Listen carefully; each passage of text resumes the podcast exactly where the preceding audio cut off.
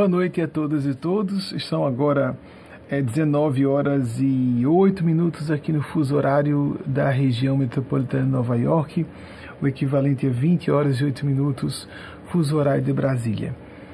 Eu gostaria de, primeiramente, agradecer e transferir o crédito dos nossos acertos no transcurso dessa preleção aos nossos amoráveis e veneráveis orientadores e orientadoras do plano maior, não importando qual seja a sua religião ou sua não adesão a religiões formalmente organizadas, a terminologia modifica, não é? Santos, Espíritos Santos de Deus, o próprio Espírito Santo de Deus, Espíritos superiores, forças do inconsciente, funções paranormais, existem funções espirituais e realidades do domínio sublime de consciência que apenas a ciência de hoje desconhece. Como uma pessoa que experimenta isso e vive isso, eu preciso dar testemunho disso. Hoje, com licença, hoje eu trouxe uma experiência diferente com vocês.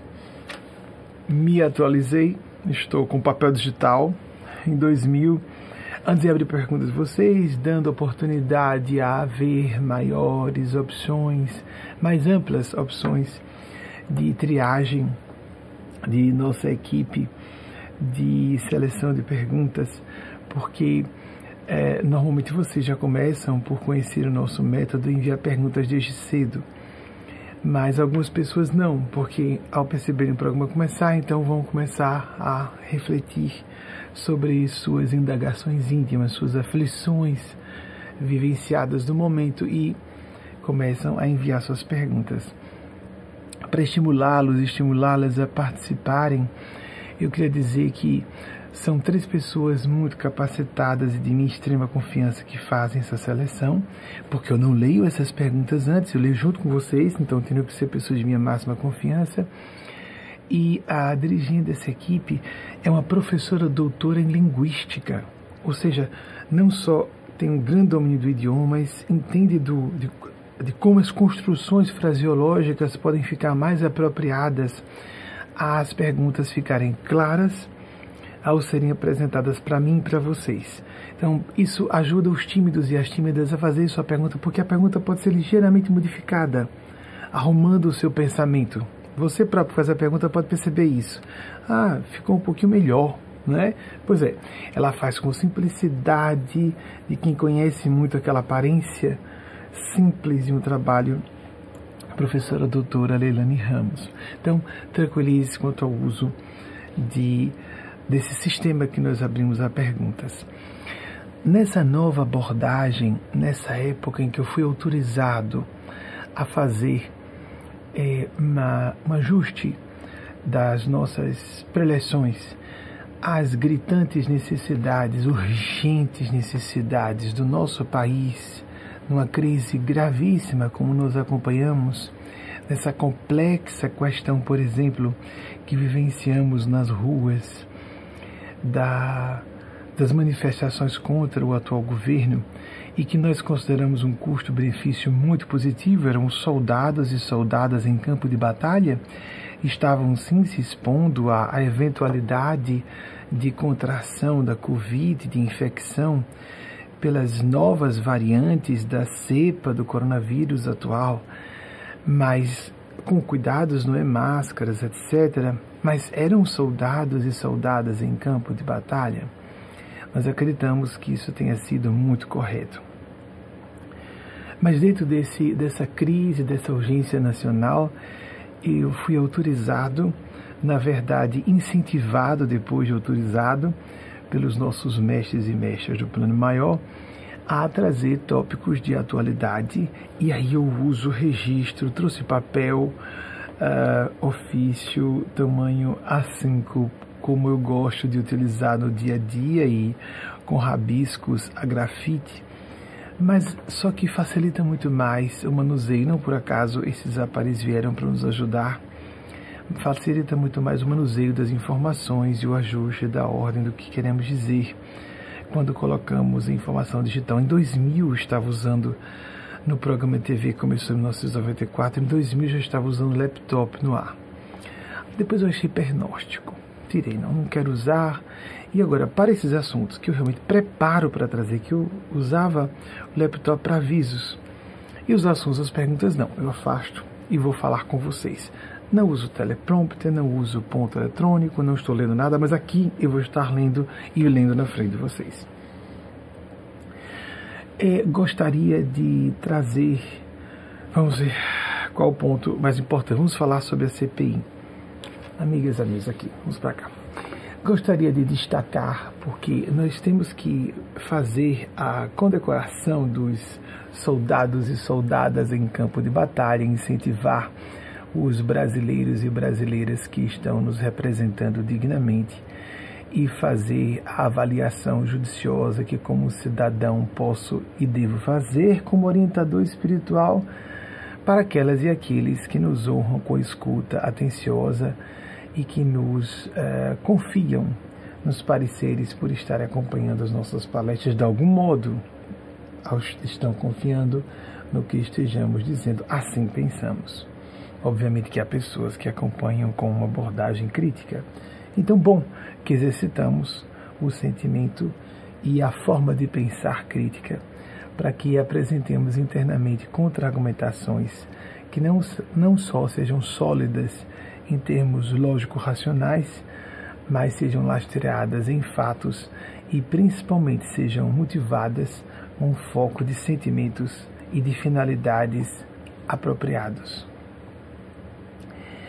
Vamos falar sobre o senador Alessandro Vieira, um dos responsáveis pela instauração da CPI.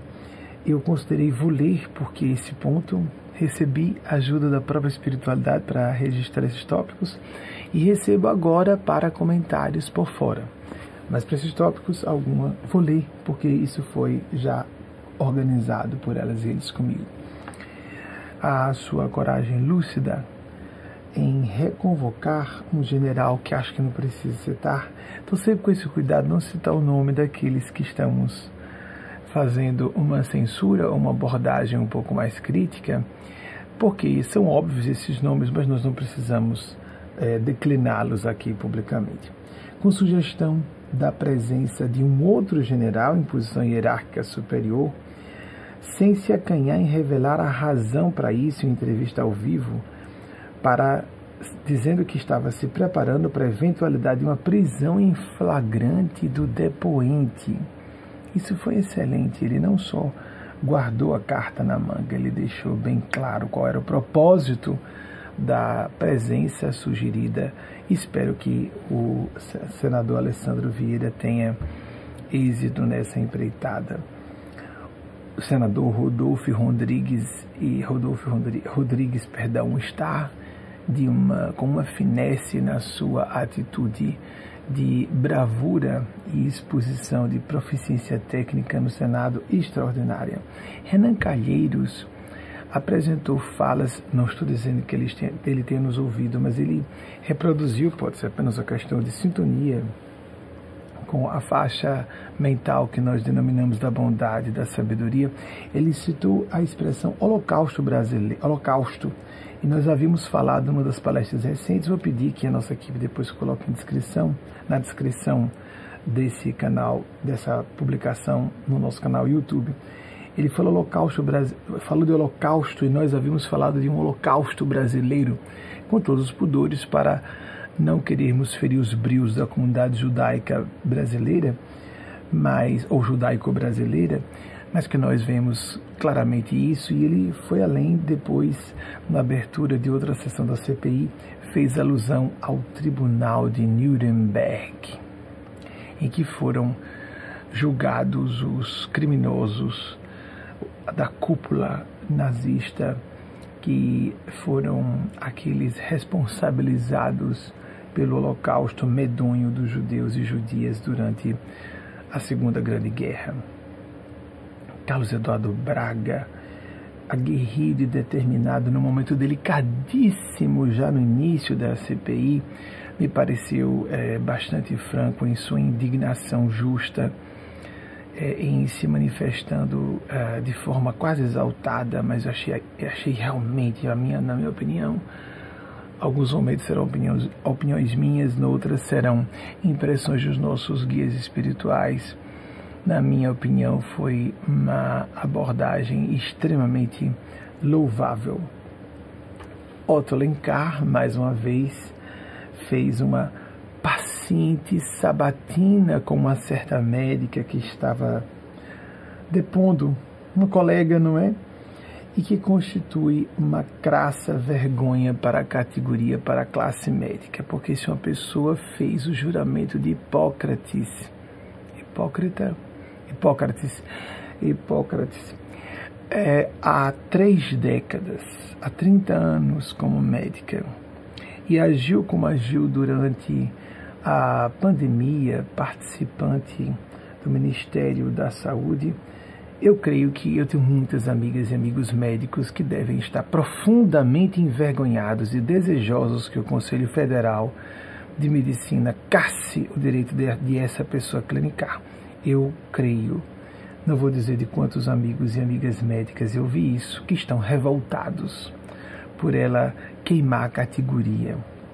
Ele foi de uma gentileza, aquela didática que está falando para as pessoas mais instruídas e para as pessoas com menos acesso a não só a instrução formal, mas a, a própria a própria imprensa de boa qualidade, fez uma sabatina, doutora, como se cura, so, todas as doenças virais, como se cura sarampo, e ela vacina. Doutora, como se cura poliomielite? Vacina. Doutora, como se cura varíola? Vacina. Doutora, qual o motivo que para uma doença de origem viral, já estou colocando minhas palavras, tão insidiosa e letal, como a Covid-19, usa-se um, uma, uma medicação antiga, antiparasitária, e não a vacina. Ela ficou em silêncio, lógico. Mais o que? Porque fico bastante triste com isso. Nós temos, somos um país com uma tradição de uma medicina muito distinta. Nós temos pessoas como Carlos Chagas e Vital Brasil, no passado um pouco mais distante, um século passado aproximadamente, nós temos figuras mais recentes da segunda metade do século XX, como o Dr. Zerbin na cardiologia, Dr. Ivo Pitangui na cirurgia plástica. Nós temos uma medicina respeitada no mundo inteiro em várias especialidades. Para uma pessoa queimar publicamente a classe, é a pessoa, não é a classe. E me chamou a atenção um tópico que isso aqui anotei. É, fiz questão de colocar porque é um ponto importante. Ela disse, com todo aquele aquela sátira que surgiu em torno do assunto, já já vou abrir a pergunta de vocês. É importante que registremos. Com todo aquele assunto aqui, se uh, em torno de que se fez uh, bastante sarcasmo, bom humor, deboche, sátira sobre a sua fixação em aparelho genital masculino. Entretanto, ela fez uma alusão à Fiocruz, uma instituição seríssima que salva vidas há mais de século. Ela fez alusão a ser um reduto de defesa de esquerda e de minorias então eu fiz-me algumas perguntas internamente. Onde estaria a lucidez dessa pessoa? Não estou falando da pessoa em particular, mas do delírio coletivo, coletivo que pervaga a nossa nação, porque os estados de loucura são contagiosos. E muitas pessoas levantam barricadas para a sua capacidade perceptiva. Isso aqui é um relógio. barricadas para a, o seu campo visual não barricadas de defesa em relação a ataques externos, mas defesas autodestrutivas para não enxergarem como antolhos de uma limária arrastando uma carroça ou um carro de bois. A pessoa levanta antolhos, instruída como for, atualizada como for, apresenta publicamente despautérios como se fossem é, teses defensáveis, argumentos razoáveis, como discutir o que, o que organismos científicos de respeitabilidade internacional e comunidades científicas inteiras de especialidades médicas, não de pediatria, que ela é pediatra, não é? Pelo que me recorde, mas de especialidades relacionadas a um surto pandêmico gravíssimo como o que vivemos, infectologistas, epidemiologistas, sanitaristas, etc., como a pessoa se posiciona contra as decisões, as conclusões baseadas em pesquisas científicas reiteradas em larga escala em diversos países desenvolvidos do mundo, como a pessoa consegue se posicionar contra tendo formação médica. Por isso, Otto Alencar, como médico também, senador. Vocês podem colocar as imagens, isso eu pedi antes, porque eu já estava preparado para falar, as imagens dos senadores que eu já citei. Como a pessoa pode apresentar, então, Alessandro Vieira, inclusive é, pelo nosso estado de, é, de, Natal, Sergipe, está aí, é, louvabilíssimo movimento dentro da CPI. Próximo, por favor. Randolph Rodrigues, que coragem, meus parabéns, Randolph. Próximo, por favor. Juan Calheiros, é, desculpem, Renan Calheiros. Eu me lembrei de um trocadilho com Calheiros num banner de humor eu achei interessante. Renan Calheiros que citou, que fez a referência ao tal do Holocausto e do Tribunal de Nuremberg, e nós havíamos falado aqui recentemente sobre o Holocausto brasileiro. Uma boa sintonia. Ele pode ter até nos ouvido, mas não, a questão não é essa, não acredito que tenha sido o caso. Mas sim, embora muitas pessoas, de, uh, formadores de opinião, e líderes em diversas áreas eh, da ação humana nos acompanhem no Brasil, mas eu estou falando da sintonia, às vezes, por estarmos conectados a uma mesma faixa de pensar correto, podemos chegar a conclusões similares.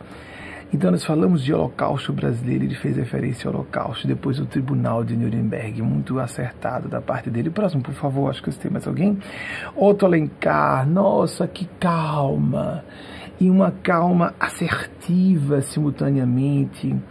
Quando fui falar com o general que não conhecia absolutamente nada sobre as, o que era a enfermidade, como se manifestava, quais suas etapas, muito paciente, quase ironicamente, uma finesse. Otto Alencar, que também fez uma sabatina com a médica, só lembrando, doutora, você conhece, não é? Porque médicos costumam se falar em situação formal, se chamam de doutor e doutora reciprocamente. Doutora, como se cura? Como se cura? E era vacina para tudo, mas para a Covid não se recomendava a vacina e não se estava, desde o início, tomando providências nesse particular. Eu sei mais alguém? Eduardo Braga estava com a indignação justa de quem viu em seu estado Amazonas, ele é senador pelo Amazonas, é, mortes, mortes em massa por, um, por atitudes inconscientes e irresponsáveis. Então me estranhou que essa médica, não vou citar, porque ela está representando um surto coletivo, um surto nacional. Ela se apresentou contra minorias, como se isso fosse um problema. Entretanto, minorias não são bem minorias. Todos nós fazemos parte de algum grupo minoritário vamos chamar de segmentos discriminados ou de segmentos sociais, grupos sociais que sofrem ataques injustos por parte de uma pretensa, ilusória maioria, porque a maioria é formada de vários grupos minoritários, que inclusive se interse fazem intersecção entre si. Vejam só, eu rapidamente olhando para ela disse: Mas peraí, primeiro ponto, ela pertence a um grupo reacionário de ultradireita, permitam ser redundante, de ultradireita, é, do qual partiu uma declaração pública recente. Isso já não está mais nas nossas anotações, mas já já eu volto para não perder sobre outros tópicos. Um, um grupo de ultradireita é, de, cujo, de cujo grupo saiu uma sentença primorosa, uma pérola. É, denominou mulheres de portadoras de vagina. Não é lindo? Não é lindo? O lindo entre aspas e vocês qualificam e analisam, interpretam o que eu quero dizer como vocês acharem melhor. De um grupo, ela a partir de um grupo misógino, muito misógino, está defendendo um grupo que odeia mulheres, que desqualifica mulheres, que trata aberta e publicamente mulheres como pessoas inferiores apenas por serem mulheres. Ela é nordestina, posso falar porque sou nordestino. Se ela não sabe, ela é tratada como inferior apenas por ser nordestina. Ela, por sinal, se não me engano, o cabelo é tingido e a pele não é tão branca assim. Ela é mestiça, mas como médica ela sabe que ser mestiço é bom. E que sendo mestiço, quando nós mestiçamos, nós fazemos uma miscigenação de raças, a pessoa fica fisicamente mais forte. Mas para grupos reacionários que não têm pele branca, muito branca e pura, é considerada inferior. Então, só assim rapidamente a gente consegue perceber que ela pertence a vários grupos de ataque injusto, segmentos que são discriminados, mas ela não se deu conta disso. Mulher, nordestina, mestiça, com cabelo tingido para parecer que é de outra raça, ela não é ariana, não. Branca, de olhos azuis, rosinha, não, não é. Não é homem, não é ariana, não é sudestina, a palavra nem existe sudestina. Existe sulista, ou seja, é uma coisa diferente, não é Brasil direito. Então, sulista, nortista, não é nordestino, é sudestino, não existe. Então, tem uma série de deficiências. Ela está atacando a si própria, dando um tiro no próprio pé. E o que é que nós vemos numa atitude como essa? Toda pessoa preconceituosa está dando um tiro no próprio pé porque todos pertencemos a algum grupo que é discriminado. E se não pertencemos, vamos pertencer, porque todos envelhecemos. Há muitas pessoas pertencentes ao atual denominado gabinete do ódio que estão na terceira idade. Gente velha é considerada gente em caminho da, vamos dizer, invalidez, a incapacidade, a insuficiência. Nós discordamos em atividades intelectuais refinadas, as pessoas mais envelhecidas são mais preparadas. Tanto é que a origem da palavra Senado, do latim, as que já fiz referência aqui recentemente, senex, sexagenários. O, o outro, Otto Alencar, representa bem com aqueles cabelos todos nevados e com a sua segurança serena, ficar assertivo, agressivo no seu ponto de vista, agressivo no bom sentido, e com a voz calma, com argumentos sólidos, isso é uma finesse. Falar para classes cultas e, e classes populares simultaneamente, no mesmo discurso, uma finesse. Então, quando as pessoas, atenção, aprendamos com essas pessoas, que elas representam uma problemática nacional. Se as pessoas gritam, tem um psicopata no poder, há sociopatas em torno de um psicopata no poder. Amigos, como uma pessoa pode pensar ou agir assim? Vou reiterar o que já disse em outras ocasiões. Psicopatas agem como psicopatas. É lógico assim Sim, nós nos esquecemos. Sociopatas agem como sociopatas, é lógico. O problema é quando um país inteiro, em uma significativa parcela de sua população, elege essa pessoa e uma significativa parcela das pessoas do poder leva dois anos praticamente para começar uma CPI. Felizmente foi, graças a Deus, instaurada por exigência correta do Supremo Tribunal Federal e o Congresso Nacional iniciou a CPI. Isso é bizarro. Nós temos que perceber um reflexo nos nossos governantes, nas pessoas que estão no ápice do poder, reflexo de, nosso, de nossos próprios distúrbios cognitivos. Doença mental é contagiosa. Quando Carl Gustav Jung, psiquiatra suíço que criou a psicologia analítica em 1913, fez alusão aos contágios coletivos de doença mental, de delírio, de desconexão com a realidade, de alienação, ele estudava a Alemanha da, nazista da época do Führer Adolf Hitler ele percebia que existia esse, esse surto que ah, pervagava a população. Por isso que ele foi estudar o assunto. Nós prestemos atenção porque há muitas pessoas que estão surtando, sem se darem conta que estão surtando. Como nós somos mentalmente, eu coloquei aqui, mentalmente frágeis, moralmente frágeis.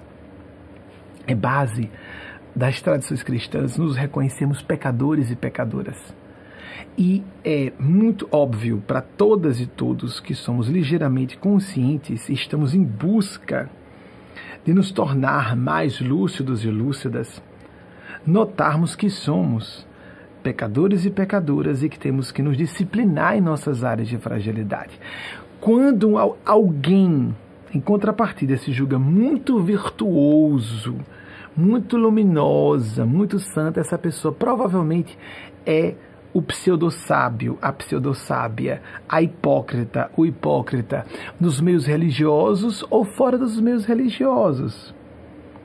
Com uma racionalização vergonhosa, usando blasfemamente o nome de Deus em vão. Mas eu queria só definir, para encerrar esse assunto, eu queria dizer, quando como falei de um general, que esse general é, faz um papelão para o exército brasileiro. Eu conheço ao, ao, é, autoridades é, militares e tenho muito respeito de sempre pelas Forças Armadas. E conheci pessoalmente, vou, não pedi ao pessoal para preparar um slide, é, realmente desculpe, esse, esse ponto eu esqueci de pedir à equipe do que eu tinha pensado em falar e que havia programado com os nossos amigos espirituais. Já já vou abrir a pergunta de você se tem medência, né? a gente fica dando as pausas, eu volto, pergunto aos espíritos para quem acredita, senão podem pensar que eu estou falando com minha própria mente. E eu tenho que dar o testemunho que não se trata da mesma coisa de falar consigo mesmo. O diálogo interno todas as pessoas têm. Mas existem outros fenômenos além da apenas conversação interna, o debate interior das diversas, das diversas subpersonalidades que constituem um parlamento de nossas almas, onde temos que fazer o coroamento da deusa consciência, deusa inicial minúscula, mas consciência mesmo, não ego, não capricho pessoal, não disfarce de interesses de grupo, a consciência mesmo. Aquele feixe de princípios que constitui o que há de mais sagrado em nosso coração, em nosso ideal. Isso sim é nossa consciência, o espírito deverá cumprir o foco no bem comum e não só no meu bem de algumas poucas pessoas que eu protejo como filhos e filhas biológicos e biológicas por razões instintuais, portanto animais, que temos que sacralizá-las e não o contrário, degenerá-las transformando-nos em bestas, os colocando contra a humanidade para favorecer algumas poucas pessoas. Então, amigas e amigos, eu conheci no início do século, entre o ano de 2000 e 2001, tive alguns contatos 2000 e 2002, pelo que me recorde, no máximo isso, 2000 e 2002, pessoalmente tive encontros de conversar diretamente com o general Alberto Mendes Cardoso, um homem de uma distinção, de um caráter de uma lucidez ímpares, extremamente instruído, extremamente versado em vários assuntos, uma representação, na minha opinião, de uma alma de destacada condição evolutiva na condição de um general. Então, não imagine que o que vocês viram na CPI represente o generalato brasileiro, nem a alta cúpula das Forças Armadas brasileiras, porque não representam. Não representa de fato são pessoas um pouquinho diferentes. E para realmente encerrar esses assuntos, então, lembremos sobre o que disse a um dos senadores que estão participando da CPI nessa semana, Ana Arendt nos trouxe, já falei aqui recentemente também nesse período, uma judia, criando escândalo na comunidade judia, o conceito de banalização do mal, pessoas que estão apenas obedecendo uma autoridade e por isso perpetrando atos ominosos, cometendo crimes hediondos. Temos que estar muito atentos e atentas a isso. Nem todos são monstros ou monstras, nem todos são psicopatas, mas serão responsabilizados por seus atos, como disse nosso Senhor Jesus, conhece, conhece a árvore pelos frutos. E o que eu acredito que seja importante dizer aqui a vocês, e que a Randolfo Rodrigues, eu se coloquei, ah, foi tão interessante quando o senador Omar Aziz se posicionou com uma altivez e uma agressividade do bem, exemplar. Vossa Excelência, um oportunista pequeno. Foi uma beleza, foi uma beleza. Eu gostei muito de ver aquilo. Tomar Aziz, parabéns, tentando ser cuidadoso e diplomático na atitude correta do político, mas na hora certa, dedo em riste. Vossa Excelência, um oportunista. Não me chame de amigo que Vossa Excelência não é meu amigo. Quem é a Vossa Excelência? todo mundo pesquisa para verificar quem é essa Vossa Excelência. então, é, agora tem um assunto delicado sobre isso. Como as pessoas estamos agora nessa era perdendo um pouco os referenciais de bom senso de pensar claro. Isso tinha que trazer logo antes. Não vou misturar com o tema da pergunta de vocês. São as atualidades trazidas para uma perspectiva da intemporalidade como muitas vezes, como disse Jung, quando rivalizamos muito alguém, atacamos muito alguém, odiamos muito alguém, podemos começar a nos assemelhar com aquela pessoa. Como, por exemplo, na neurolinguística, igualmente se diz, quando nós negamos muito a coisa, estamos afirmando essa coisa às avessas, por, portanto, uma construção, isso é, é linguística, de litoti. Então, nós podemos ficar odiando, atacando uma pessoa, odiando, atacando uma pessoa e começamos a criar traços semelhantes àquela pessoa. Devemos nos opor às pessoas.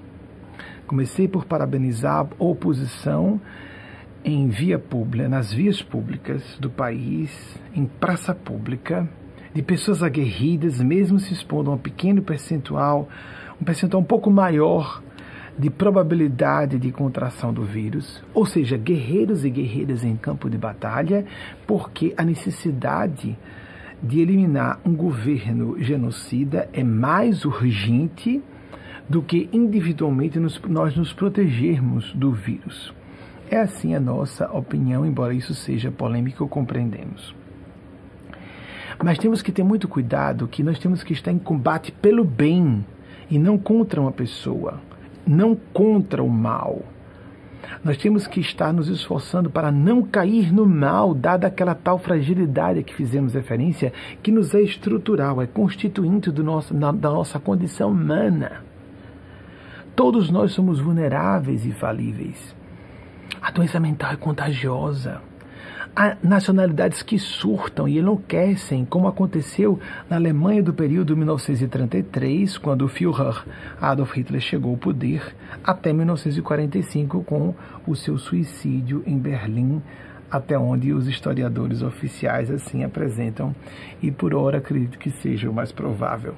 Não sou autorizado a falar mais do que isso. Sei que algumas pessoas têm algumas teses a respeito, mas acredito que o mais provável seja, e os nossos mestres e mestras falam algumas coisas a respeito e não falam a respeito de outros assuntos, nem para mim, e apenas dizem isso não é importante. O que interessa é saber, não há significado, relevância para trazer publicamente nenhum comentário que se possa tecer que seja construtivo para finalidades educativas quando, fala, quando falamos assim para um público heterogêneo.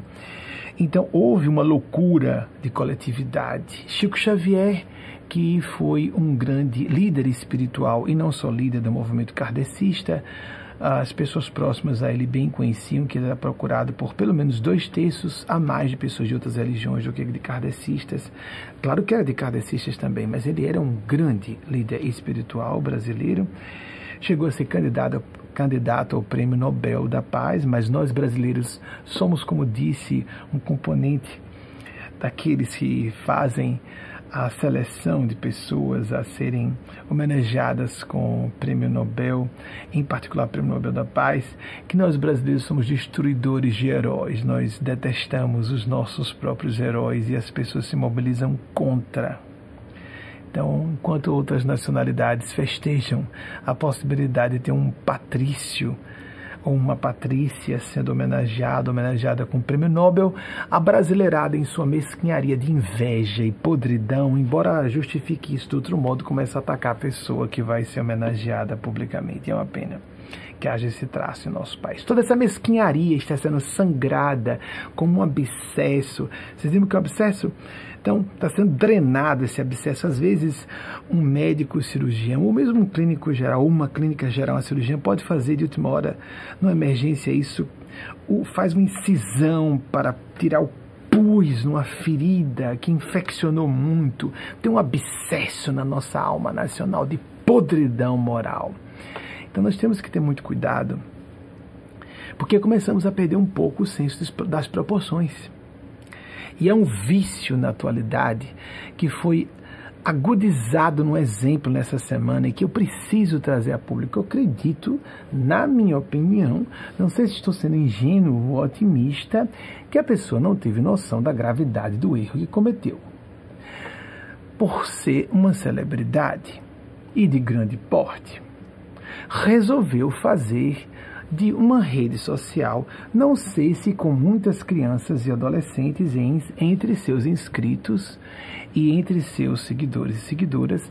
Não sei se com muitas crianças e adolescentes, não sei se por ser ídolo infanto-juvenil, resolveu desabafar que estava no meio de um surto de depressão muito forte e que, inclusive, insinuando a tentação suicida, setembro e quase não comi, pior dia do ano, e desabafando Pessoas que são tratadas com o distúrbio do transtorno bipolar ou unipolar sabem, e se estão com um psiquiatra ou uma psiquiatra que seja responsável, que acredite que seja o caso dessa pessoa, pode bater o telefone numa emergência para o seu psiquiatra ou a sua psiquiatra e desabafar. Não pode fazer numa rede social uma multidão de pessoas, adultas inclusive, mas também crianças e adolescentes, na calada da madrugada, não podem ser convertidas em divã ao bel prazer de uma pessoa que queira desabafar. Porque uma pessoa que sofra de, de transtorno bipolar sabe que existe o que em psiquiatria se chama de gatilho e que no momento em que ela fala, ela pode acionar tendências suicidas em crianças e em adolescentes. Isso é uma atitude altamente irresponsável, inconsciente e pode ser compreendida por profissionais como criminosa. Então, tenhamos pudor por duas razões. Não só isso não deve ser feito, e é claro que eu não vou nominar a pessoa, ela fez publicamente, está aí. Não só a pessoa fez isso e pode estar disparando, aí no final parecendo que está é isso que eu acho, não sei se estou sendo ingênuo na minha opinião, que a pessoa não atinou completamente para o que estava fazendo. Não, então vejam bem, isso é uma questão do. Uh, procure o seu médico. Quantas crianças e adolescentes ou pessoas adultas no Brasil, com milhões, dezenas de milhões de pessoas lançadas de volta à pobreza, à miséria, abaixo da linha da pobreza, a miséria, sem ter um prato de comida para comer sem saber se vão comer amanhã, mas que estão com a conta Twitter, por exemplo, acompanhando um desabafo como esse, terão como telefonar para um psiquiatra para falar de sua própria tendência suicida, acionada por aquela celebridade que resolveu não corresponder à dignidade da suposição de alguém com um megafone muito grande nas redes sociais, resolveu falar publicamente. Nós estamos vivendo uma era de delírio. Isso é um delírio. Isso é um delírio nós devemos nos comportar de forma adulta e responsável. Principalmente, não sei se é o caso, falando com crianças e adolescentes em significativo percentual em suas redes sociais. Amigos, amigas, há filmes e seriados que ao começarem dizem: atenção, haverá cenas que poderão, de distúrbio alimentar, distúrbio alimentar, poderão funcionar como gatilho para pessoas sensíveis. No início do seriado, para alertar as pessoas, atenção, se você tem distúrbio alimentar, não assista, no início. Agora imaginemos alguém que vê uma pessoa que é considerada ídolo, não sei se para crianças e adolescentes, meu ídolo, que é rico e famoso, quer morrer. E eu, para que estou vivo então? Se a pessoa já tem uma tendência depressiva. Estou dizendo isso não só porque foi errado a pessoa fazer, tomara que ela fique alerta para isso, como as pessoas que viram alertem essa pessoa, mas para outras pessoas não acharem que é normal, eu também vou desabafar. Estou com vontade de morrer, para que viver? Vamos ter sentido de responsabilidade social contra as pessoas. Toda pessoa que está em crise ou que já está num tratamento psiquiátrico com drogas psicofarmacológicas sabe que tem que ter um grupo de apoio, pessoas com quem desabafar, amigos íntimos, familiares, o próprio psiquiatra ou a psiquiatra, que normalmente deixam o telefone ligado de madrugada para a emergência de um paciente ou uma paciente num surto. E não a pessoa virar público. Não estou me fazendo de vítima. Não, isso não é postura de vítima, é postura de algoz. Não, não é, não é, não é. Há pessoas em situação pior que a minha, então não fale, não fale. Não é lugar de desabafar a rede social. E isso não deve ser, eu tenho que dizer, sou responsável com a multidão que me ouve, principalmente com os formadores de opinião, que no correr do, do tempo, como já disse inúmeras vezes, vou reiterar, a gente não tem como deixar de conhecer quem são as pessoas que nos acompanham. Há muitas pessoas formadoras de opinião, líderes em diversas áreas acadêmicas, científica, política, artística, da mídia, etc., que nos acompanham. Nós não podemos considerar isso normal. Isso não é normal. Eu não me recordo, já acompanhei uma situação de uma ex-celebridade que tinha desaparecido no meio de um surto, gravou um vídeo. Isso é uma atitude gravemente errada. Se induz suicídio se pode funcionar como um gatilho. Se alguém comete suicídio no dia seguinte, acabou de ler o tweet dessa pessoa, deu vontade de me matar e me mata em seguida, a responsabilidade é dessa pessoa. Vou repetir. Creio que a pessoa não deva ter tido essa intenção. Já que eu estou mal, vou espalhar aqui o meu mal-estar pela multidão. Inclusive, como é que vocês estão lidando com isso? Você não sabe? Você não sabe como uma pessoa lida com um ídolo dizendo isso em público? Não se sensibilizou? Onde está a empatia? É muito fácil acusar outras pessoas de psicopatia se comportando como tal. Se comporte, se componha.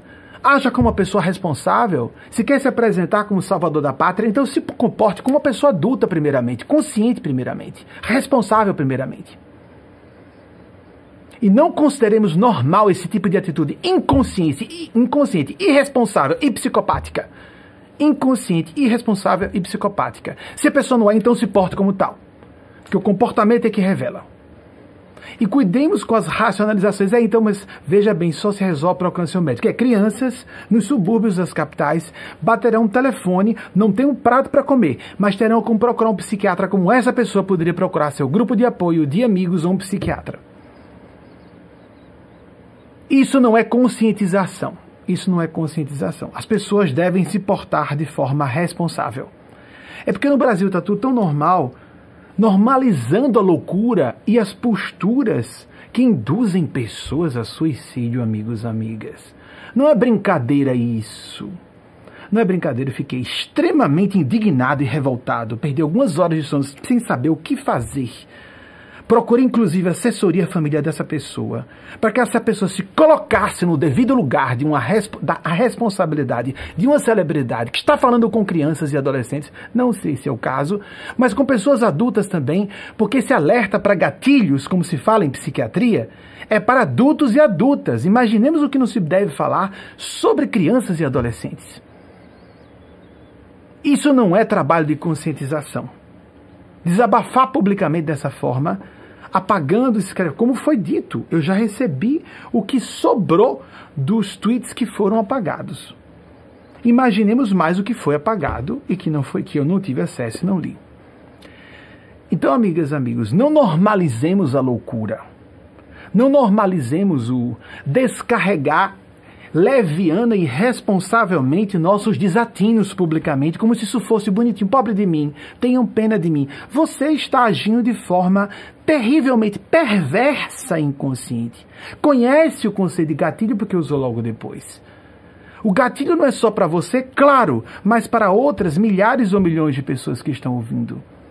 Ou não sabe disso, ou não tem inteligência para alcançar isso. Então, eu prefiro optar pela perspectiva ingênua, generosa de supor que não sabia o que estava fazendo. Que truques, nós temos que ter truques. Ah, então, o, as ferramentas para evitar o suicídio são truques? Truque dá uma ideia de ficção. Então quer dizer que o pensamento suicida é mais realista. Um ídolo, para muitas pessoas, para pessoas despreparadas como crianças e adolescentes, isso é um truque. São ferramentas, são instrumentais de defesa, são armas de ataque para o bem, não truques. Não truques. Para pessoas que não estão tendo acesso a médicos, a psiquiatras, sejam psiquiatras ou psicólogos, psicólogas, a grupos de apoio que estão no meio da madrugada esperando uma palavra de esperança num Brasil desesperado, um Brasil sem esperança, angustiado. Nós temos que fomentar esperança. Se alguém quer se portar como alguém que defende o bem, defenda o bem. Não espalhe o mal. Não seja agente do mal. Se componha e haja como homem, como uma pessoa adulta e consciente. Como homem eu quero dizer isso, porque não importa se é homem, mulher, hétero, bi, homossexual, transgênero, cisgênero. Se porte como homem, se porte como adulto, se porte como uma pessoa consciente. Isso é que deve ser visto em todas as áreas profissionais.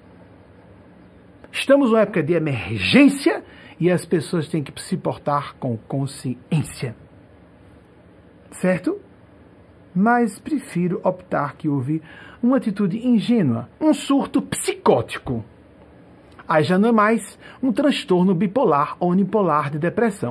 Um surto psicótico. De repente, a pessoa saiu de si e resolveu descarregar em público. Mas deixou lá os tweets e continuou dizendo, ah, estou melhor, mas tem gatilho aí hoje à noite. E não parece que está num surto psicótico. Não parece, não parece. Então, abramos os nossos olhos, acendamos a nossa consciência, porque o que nos distingue de máquinas, inteligência artificial, e animais que têm instintos, mas têm empatia como nós seres humanos, com os mamíferos, a empatia vem pelo cérebro, a parte do cérebro chamada protomamífera, o que nos distingue de animais e máquinas é a consciência. Também nos distingue de psicopatas.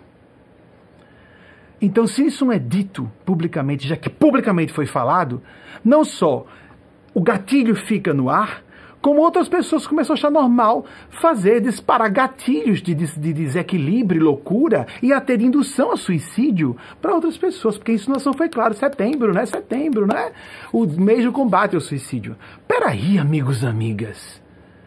Vamos ter um mínimo de bom senso, de critério, de racionalidade e responsabilidade. Se alguém se coloca na posição de celebridade apenas para ser famosa, apenas para ficar rica e apenas para gritar com quem quiser na hora que quiser, agressividade tem que ser sofrer o filtro da indignação justa em defesa do bem e não para se fazer o que está se fazendo no Brasil com muita frequência.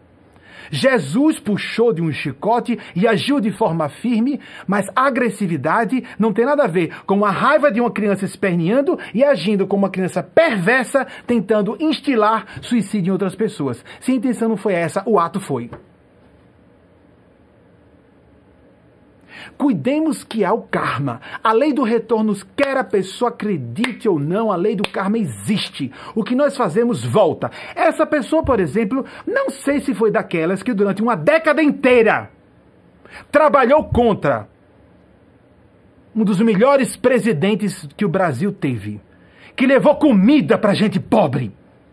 Nós estamos com dezenas de milhões de pessoas lançadas de volta à fome por causa disso.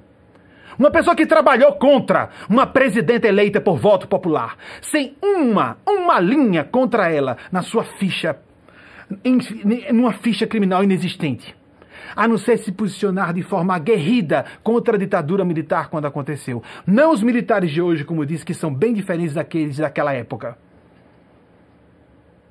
Ninguém se, ninguém pose agora de santo redentor. É hora de todo mundo agir em favor do bem mas provemos das pequenas e muito significativas atitudes como essa. Isso não é pequeno, é muito significativo.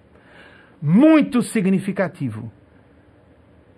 Não hajamos como oportunistas calculistas, fazendo-nos de bons sem agir de forma responsável.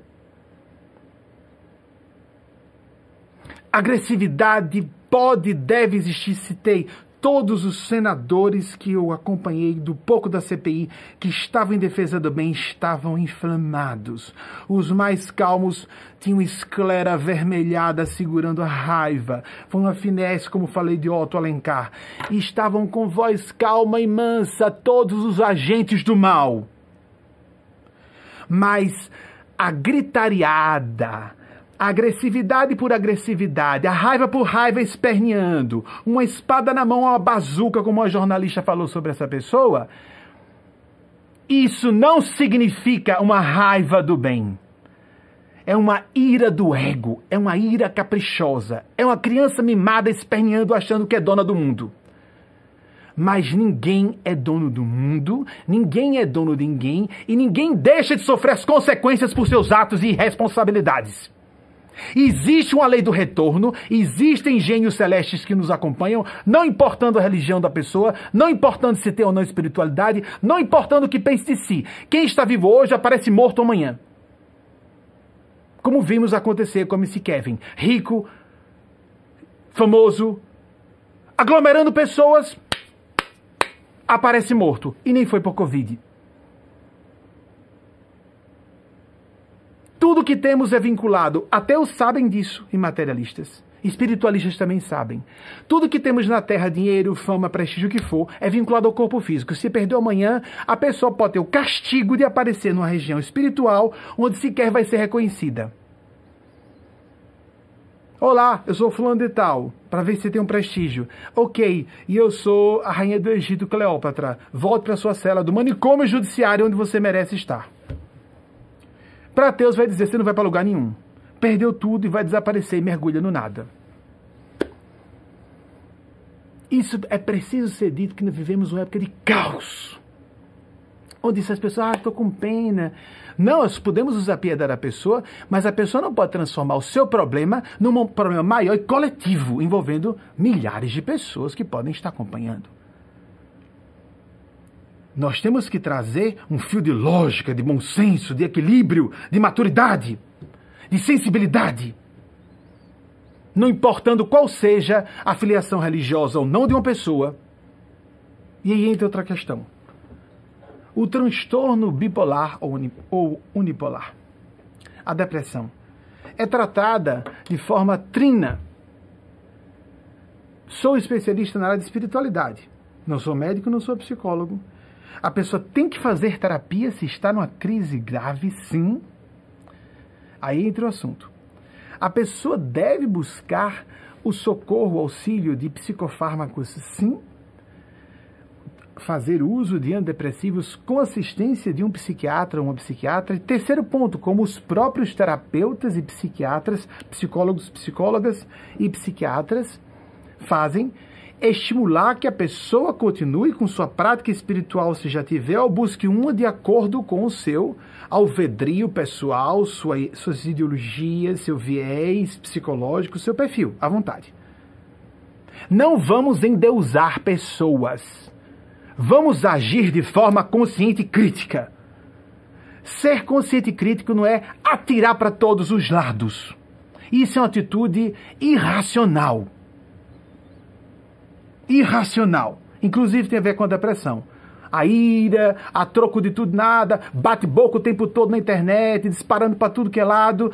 Isso é destempero. É falta de racionalidade.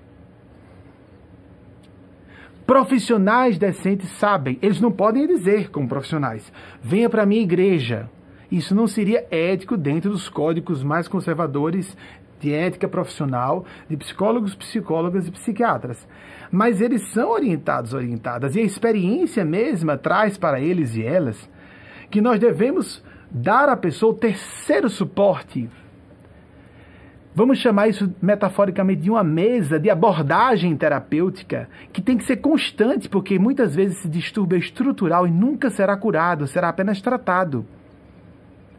Se faltar um desses três pés, a pessoa cai a mesa não fica uma mesa. Por isso que estou falando de uma mesa, porque uma mesa com duas pés, em tese, existe uma mesa com um pé só, não é? Metálico, uma mesa, um pé só, um pilar só, de alvenaria, e sustenta uma mesa. Mas para visualizarmos mais facilmente, uma mesa comum. de plástico, de madeira. Mas então, com pés comuns. Então, três pés. Não pode ter menos de três. Pode ter quatro. Família amigos, grupos de apoio. Mas o terceiro pé é espiritualidade. Com religião ou não. Nessa ou naquela religião. Como a pessoa quiser. Tratamento terapêutico profissional a terapia no sentido clínico mesmo, com psicólogo, uma psicóloga, ou com o próprio psiquiatra ou a psiquiatra que já está prescrevendo a medicação psicofarmacológica específica para o transtorno bipolar ou unipolar. Mas garanto a, você, como, a vocês, como especialista, no outro pé, sem espiritualidade mesmo, sem práticas espirituais, o tratamento nunca será profundamente efetivo. Não. Ponto. Porque eu conheço o assunto. Mas, isso aproveitando para dizer a todas e todos, é hora de ficarmos indignados indignadas como estou aqui, fiquei várias vezes essas semanas. É hora de nos posicionarmos com responsabilidade, porque queiramos ou não, existe uma lei do retorno. A pessoa fica à vontade, estou aliviado, vou descarregar aqui nessa multidão, ela que se lasque essa multidão, porque eu vou desabafar aqui. A pessoa sabe que não pode fazer isso. Eu creio que tem inteligência e adultidade suficiente para saber que o que é gatilho para ela é gatilho para outras pessoas também. Mas vou crer, vou investir, não sei se ingenuamente ou apenas politicamente aqui, que se trate de um, um deslize. E que a pessoa depois apague isso e nunca mais volte a fazer isso em público. Mas se fizer isso ou não, problema da lei do karma, porque existe a justiça de Deus. Quando uma pessoa não sintoniza com a misericórdia divina, a implacabilidade da justiça de Deus comparece e comparece do jeito que a divina providência determina, e não de acordo com os caprichos da pessoa, ou acredita ou não acredita, ou acha ou deixa de achar, problema do que a pessoa com sentimento de onipotência ache. Deus é Deus. É Deus dos vulcões, dos terremotos, das mortes, dos flagelos de autorizar que coloquemos genocidas no poder, o que for.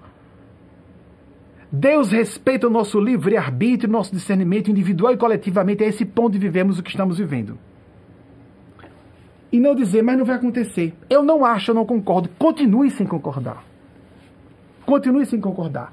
Porque não há pessoa decente e sensata que ouça o que eu estou dizendo, que concorde, que uma pessoa no meio de uma tentação, estou tão mal que estou pior, estou como estava antes de começar uma terapia. Foi, me passaram cópias a minha equipe. Estou pior como antes do tratamento. Mal consegui me levantar, mal consegui comer. Um adolescente falando isso numa rede social já está errado, mas uma pessoa adulta com milhões de pessoas acompanhando, que sentido de responsabilidade e consciência tem essa pessoa? Se ponha no seu lugar. Se põe na responsabilidade em que Deus autorizou você estar. Porque alguém só está na posição que está enquanto Deus autoriza até essa, essa personalidade que está na República. Se Lula saiu algemado, o que pode acontecer a essa pessoa atualmente?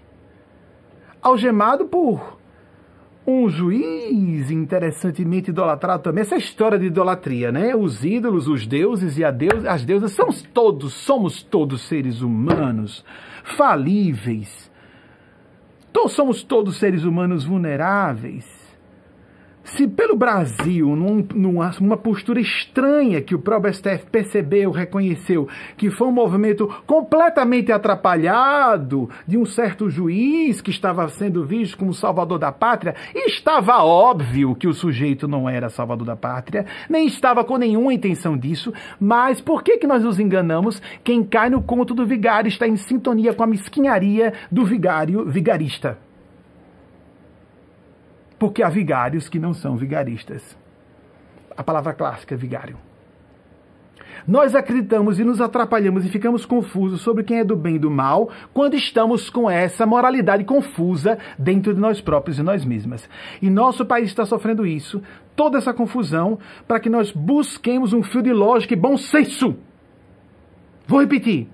Não acredito, não me importa, não interessa que você não acredite. As leis de Deus espirituais são como as leis naturais. Não dão aviso prévio, nem pedem satisfação a ninguém para agirem quando querem agir no domínio de sua ação e ponto. Em 79 da nossa era, o Vesúvio entrou em erupção com um potencial térmico de centenas de milhares de vezes da explosão da bomba de Hiroshima e lançou lavas numa quantidade colossal em espaço rapidíssimo de segundos e encobriu, encobriu Pompeia, uma cidade luxuosa de veraneio. Da estirpe mais elevada social guindada ao poder do Império Romano, cobriu aquela elite podre. Assim, Outras cidades foram comprometidas, como Herculano foi completamente arrasada, mas o detalhe para Pompeia vai aí. Quando a divina providência espera, espera, Adolf Hitler cinicamente disse em 1944, com o um atentado, um dos últimos e mais bem uh, tecnicamente arquitetados, com estratégia brilhante. É isso, devemos usar estratégias contra o suicídio, estratégias contra distúrbios. Quero crer que essas outras pessoas que estejam desabafando na internet digam: não ouçam isso com ego. Eu não estou aqui batendo em ninguém, vocês estão entendendo? Não estou nominando a pessoa, muita gente nem vai saber quem é. Só quem viu. É possível que já tenha pagado tudo, tomara. Que Deus queira que já tenha pagado. E que não faça mais isso, lógico. Isso é um débito moral. Ou a pessoa não tem consciência para perceber que isso é gravemente errado. E, ou a pessoa não tinha recursos para fazer isso.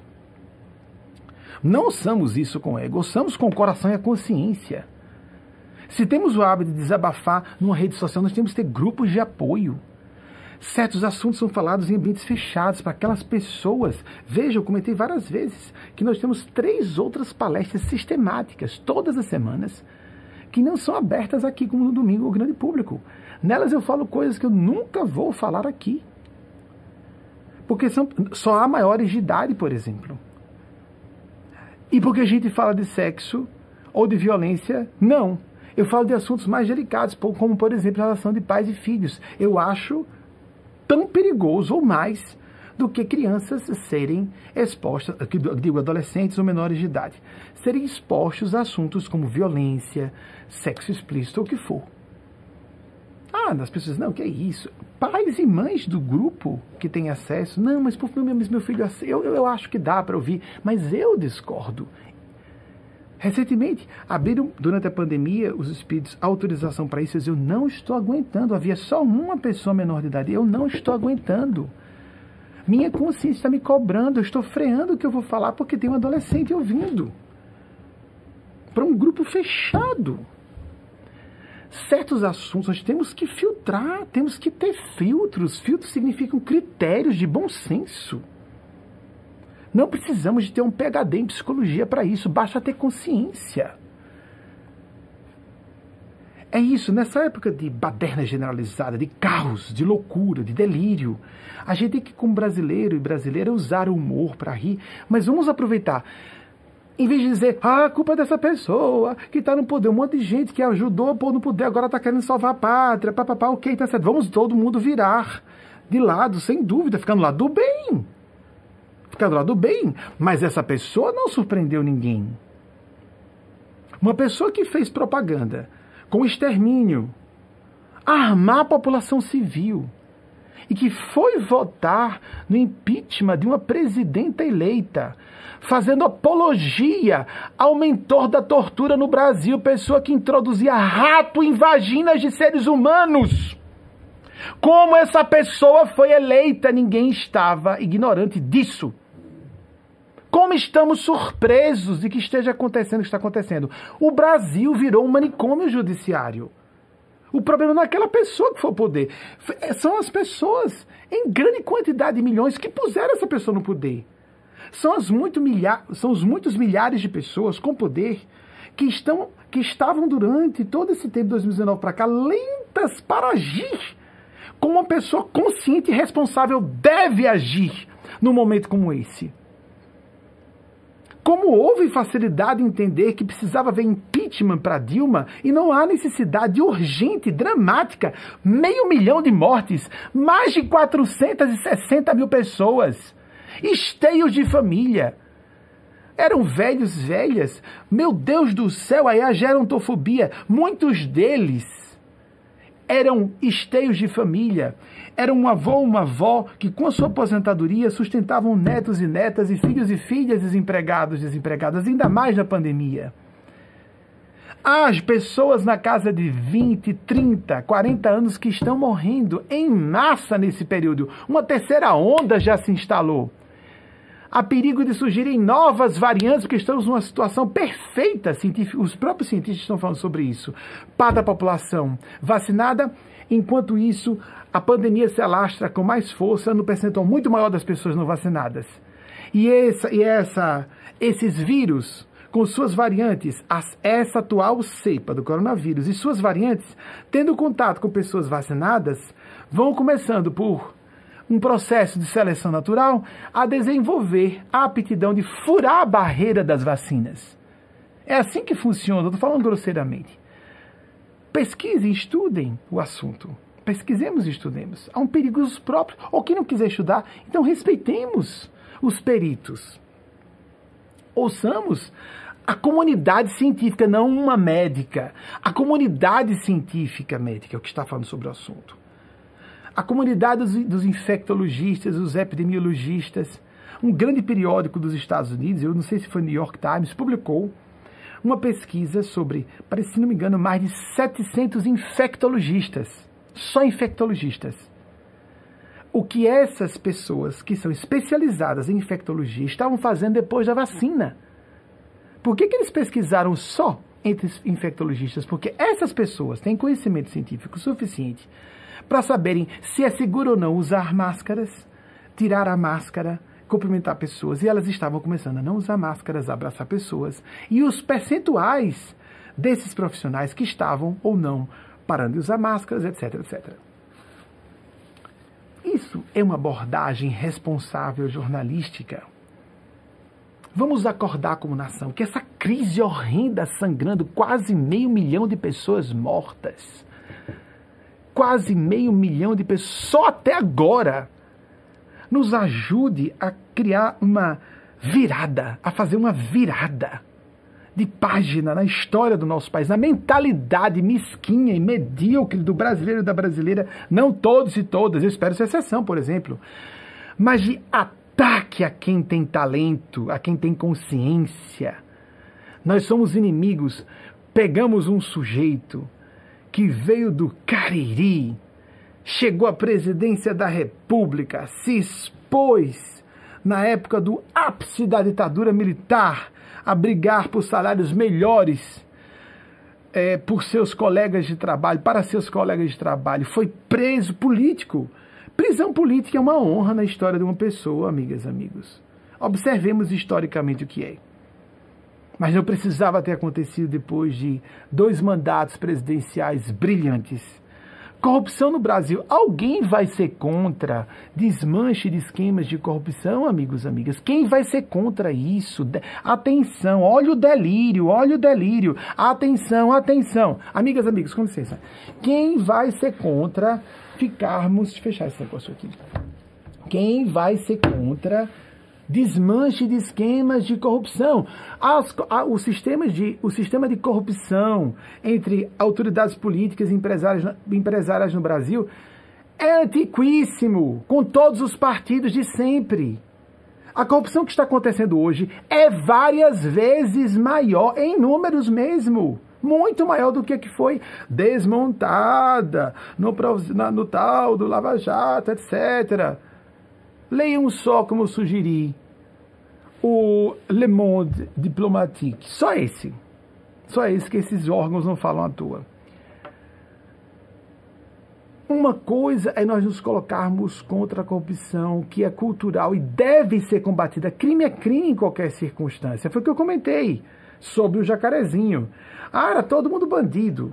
Isso é coisa que se diga, era todo mundo bandido. E se houvesse uma busca, como falei, numa boate de classe alta, de classe A, com um monte de gente branca, loura de olho azul, filha de pessoas, filhas de pessoas ricas, e que havia rapazes ali embebedando moças para estuprar, e no meio de uma troca de tiros morressem 28 pessoas, iríamos dizer, era tudo bandido? Vamos estimular extermínio de pessoas? Pessoas! Não interessa se brancas ou negras, se de origem rica ou pobre, se o crime é narcotráfico ou estupro.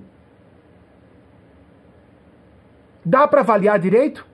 Eu só sei de uma coisa: rapazes negros, jovens, pobres, sem oportunidades ou com dificuldade para enxergar oportunidades. Crime é crime, é óbvio, ninguém vai defender o crime intrinsecamente, isoladamente considerado.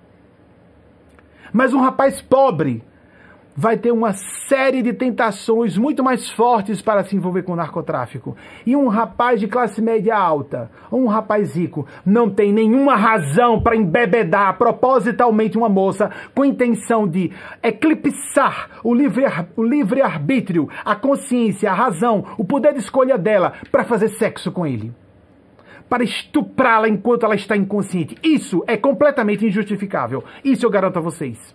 Mas ninguém diria, se houvesse uma chacina numa boate de luxo, que era tudo bandido que morreu. Não é? É! E todo mundo sabe disso. País podre de misoginia, racismo, LGBTfobia, etc, etc, etc. Isso é um distúrbio cognitivo nacional há no mundo inteiro, mas nós temos que é, curar, cicatrizar essa úlcera nacional de maldade.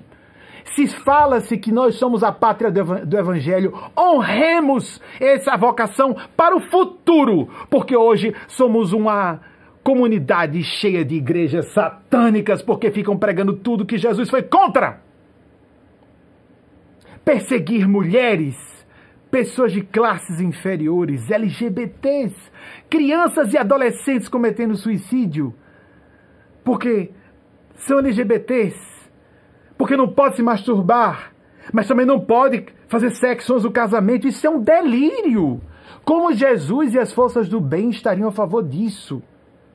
Por isso o ateísmo está campeando, porque as pessoas confundem o combate contra o dogmatismo e o fanatismo irresponsáveis e inconscientes com a verdadeira espiritualidade, a autêntica espiritualidade e Deus em pessoa, mas que não é bonzinho.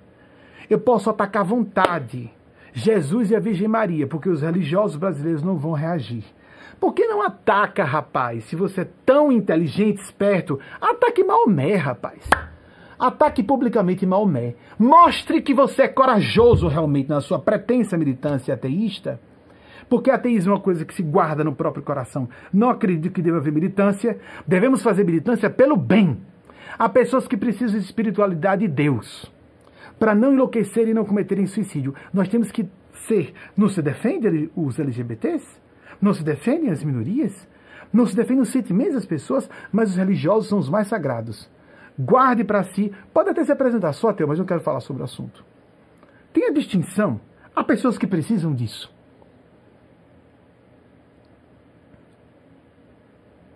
A pena que a gente tem que falar assim, não é? Mas precisa ser falado assim. Eu sei que estou falando com pessoas que estão desesperando nesse momento. O Brasil, por que fiquei tão indignado com a pessoa fazer isso publicamente? Não basta o país viver o que está vivendo. Não basta termos tanta fome, desesperança, Quantas pessoas estão questionando se Deus existe ou não por causa dessa visão infantil de Deus? Deus vai dar, vou rezar porque Deus vai me dar dinheiro, vai dar saúde para mim, para os filhinhos e filhinhas que saíram da minha pepeca, do meu piu-piu, e vai condenar os meus inimigos e vai jogar meus inimigos no fogo do inferno. Essa visão de Deus, por isso que tem um monte de gente ateia. Isso é uma visão, amigas, amigos, infantil. Infantil. Então, tanto é que pessoas vão pagar pelo que estão fazendo, que elas acreditem ou concordem com o que eu estou falando ou não. Ponto. Existem regras, leis espirituais, quer as pessoas percebam isso ou não. É hora de um despertar nacional. Então, para dar uma pausa nesse assunto tão sério, vamos é, adentrar as perguntas de vocês. Vamos ver qual foi a pergunta que foi selecionada para hoje. Vou ler junto com vocês em tempo real. Pois não. Wendenson, eu não sei se é Wendenson ou Vendenson, eu acredito que seja Wendenson, né? Batista, Caruaru, Pernambuco. É, com licença. Diante da pandemia, como lidar com a exacerbação dos sentimentos de medo, olha aí, e angústia, o que eu estava falando. Como é que nós vamos a público? Sabe quem são os ovudos? Permitam a palavra vulgar. Esses senadores, ninguém tá ainda público. Ai, não, tô aguentando essa parada, tá horrível. Rapaz, esses caras que estão realmente enfrentando o poderio constituído. Um poderio constituído leviano, irresponsável e genocida. Essas pessoas estão lá friamente, duramente. Do Randolph, é isso, Randolph? O Alessandro Vieira, aquele do Amazonas que eu acabei de citar, desculpe Wagner, bem, todos os que eu citei. Essas pessoas estão sendo aguerridas. E não, ai, gente, não estou aguentando mais. Ai, não saí da cama, quase não consegui comer. Eduardo Braga. Temos que ser aguerridos, defender as pessoas. Como nós suportamos, se somos o medo? Em agressividade do bem. Medo e raiva, tristeza, agressividade são faces de emoções que são um composto indiviso. Vamos aplicar isso construtivamente. Então, Wenderson, Wenderson, veja o que estou falando e fazendo aqui nas suas redes sociais, aquelas fechadas de WhatsApp, se posicione com clareza. Como você vai defender? Que história é essa de idolatrar pessoas? Sejam estrelas de cinema, sejam estrelas da mídia, seja um político é chamado de mito. Isso é um delírio, amigos. Todos somos seres humanos, mas não usamos. Ah, não, mas é só uma forma bonitinha de falar. Não use a palavra. Palavras têm poder, têm significado, têm reverberações no inconsciente. Não usemos essas palavras, porque estão agindo exatamente dessa forma. Sem Deus, uma pessoa, eu me submeto a ela e faço tudo o que ela disser. Inclusive, se uma pessoa é ídolo de multidões e diz: Tô deitado, vou morrer, não sei o que faço, nunca estive tão mal, mas procure seu médico. É mesmo? Essas pessoas têm acesso a médico como você, rapaz? Como fazer medo e angústia que agravam transtornos mentais pré-existentes dos indivíduos? Exatamente. Então, vejam, esse rapaz que eu estou falando tem absolutamente nada contra esse rapaz. Pelo contrário, está se colocando contra o governo atual acertadamente, corajosamente, sim, mas cometeu um vacilo grave aí. Vamos nos portar de forma conscienciosa. Vamos nos portar como seres adultos que têm consciência, senão somos psicopatas. Vão ser agressivos, como estou sendo agora, com indignação justa na hora certa, como eu citei. O Aziz, Vossa Excelência, com os olhos assim, ó. A gente não só vi esclera nos olhos do sujeito, não vimos pálpebras. Vossa Excelência não é amigo de ninguém, não se chame de amigo. Vossa Excelência é um oportunista pequeno. Isso mesmo! É hora da agressividade do bem, a pessoa pode moderar o palavreado, etc., mas se posiciona com clareza. Essa atitude que pessoa boa é pessoa dócil. Por exemplo, essa pessoa contra quem Aziz, correta, corretissimamente se posicionou, começou um discurso que me, que me indignou profundamente. Temos que começar com a gratidão. O ódio não leva a nada.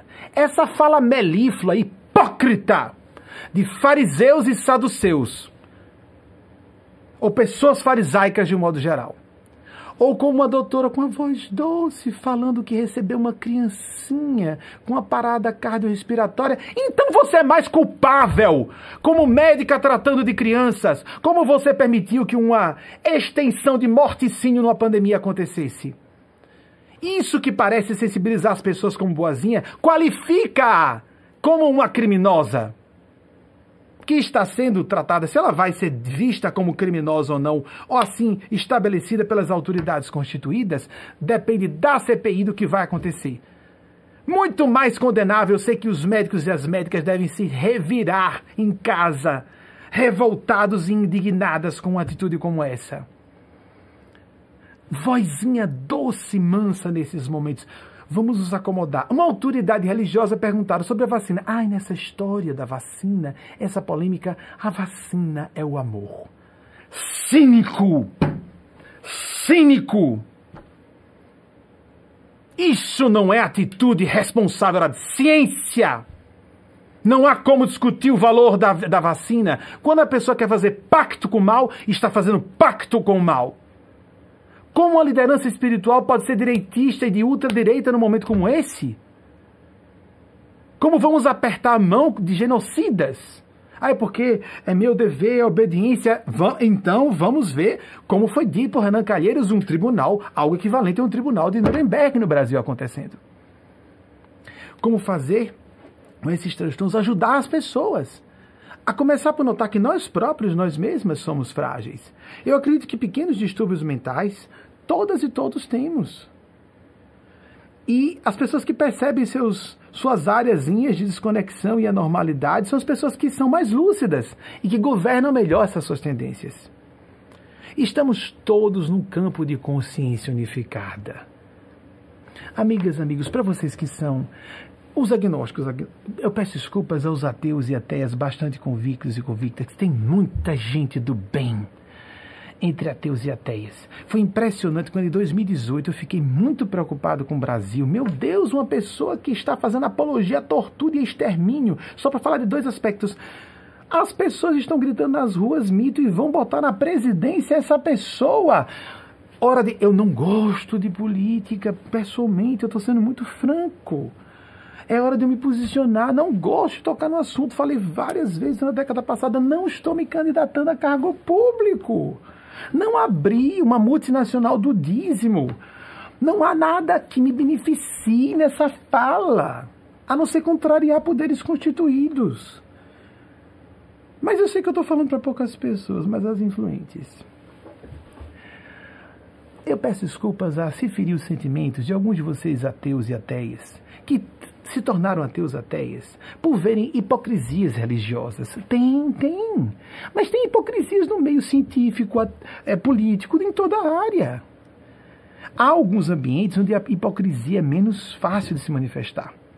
Por exemplo, cientistas, agindo como cientistas, dificilmente vão poder é, apresentar posturas falaciosas porque vão ser imediatamente desmascarados por seus colegas e suas colegas. Mas dizer que vermos a história das religiões é uma história horrível, porque é a história do ser humano. Mas nós tivemos agora, na história recente da humanidade, os dois regimes que mais foram genocidas foram dois regimes oficialmente ateus. O de Stalin e o de Mao Tse-tung, respectivamente da extinta União das Repúblicas Socialistas Soviéticas e da China. Então, eu peço desculpas a vocês, que há muita gente do bem. Na hora que a gente se posicionou de forma clara, a gente estava com um discurso semelhante dos ateus e das ateias. E no Brasil, muitos religiosos de boa intenção estavam só assim. O que está acontecendo com os líderes das minhas, da minha religião? E assim, não, mas a gente não pode falar com dureza em público por causa daquela educação de que aquela, aquele mito, aquela, isso é um mito no sentido negativo, aquela lavagem cerebral, vamos colocar em palavras mais claras aquela, aquele, uh, aquela atitude estereotipada e inconsciente de que se eu sou religioso, eu sou uma pessoa bonzinha, boazinha, pacata, doce, mansa, conveniente e deixo que o mal prospere e se alastre em torno de mim. Isso não é atitude irresponsável, muito menos espiritual, muito menos cristã, porque Jesus disse que não veio trazer a paz, mas a espada. Jesus não veio trazer a paz, mas a espada. E ele disse: que quando ele, representando a voz da verdade, chegasse num lar, colocaria três contra dois e dois contra três. A voz da verdade chegou no Brasil. E nós vimos famílias se dividindo em grupos de amigos chocados. Meu Deus, essas pessoas estão delirantes. Como é que estão defendendo essa pessoa?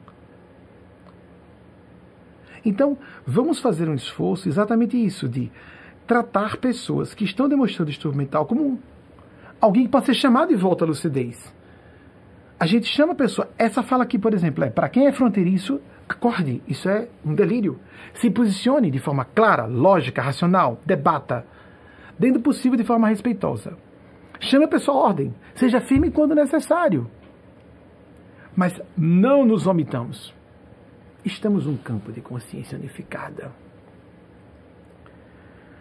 Agora que as religiões, é essa que é a ideia. Para muitas pessoas, por isso eu sou tão a favor de divulgarmos a espiritualidade, temos cuidado com a militância ateia. Muita gente de caráter mediano só acredita no medo da consequência. Mas o medo da consequência não é um jogo de manipulação para controle de pessoas, embora haja quem faça isso. É um fato como as leis naturais. Se uma pessoa se lança de uma altura, ela vai sofrer a lei da gravidade, pode se despedaçar lá embaixo. Ponto. Não acredito na lei da gravidade. Na, na, minha concepção, na minha opinião, se eu me jogar da altura, um, tem um banner antigo lá de trás que foi repostado recentemente, não sei quem foi a pessoa que escreveu, foi brilhante, didática, simples, é aquela coisa de pessoas brilhantes que colocam em palavras simples ideias é, que representam um horror que estamos vivendo. A formiga, com raiva da barata, votou no inseticida. Vou repetir: a formiga, com raiva da barata, votou no inseticida. E todos morreram, inclusive o grilo que se absteve no, do voto. Amigos, amigas, não se trata de direita e de esquerda. Não se trata de maniqueísmo. Mas em termos práticos e empíricos, Jung, que viveu a Segunda Guerra Mundial e a Primeira Guerra Mundial também na fase adulta, deixou bem claro isso nós percebemos, o bom senso nos revela, em termos práticos, não filosóficos profundos.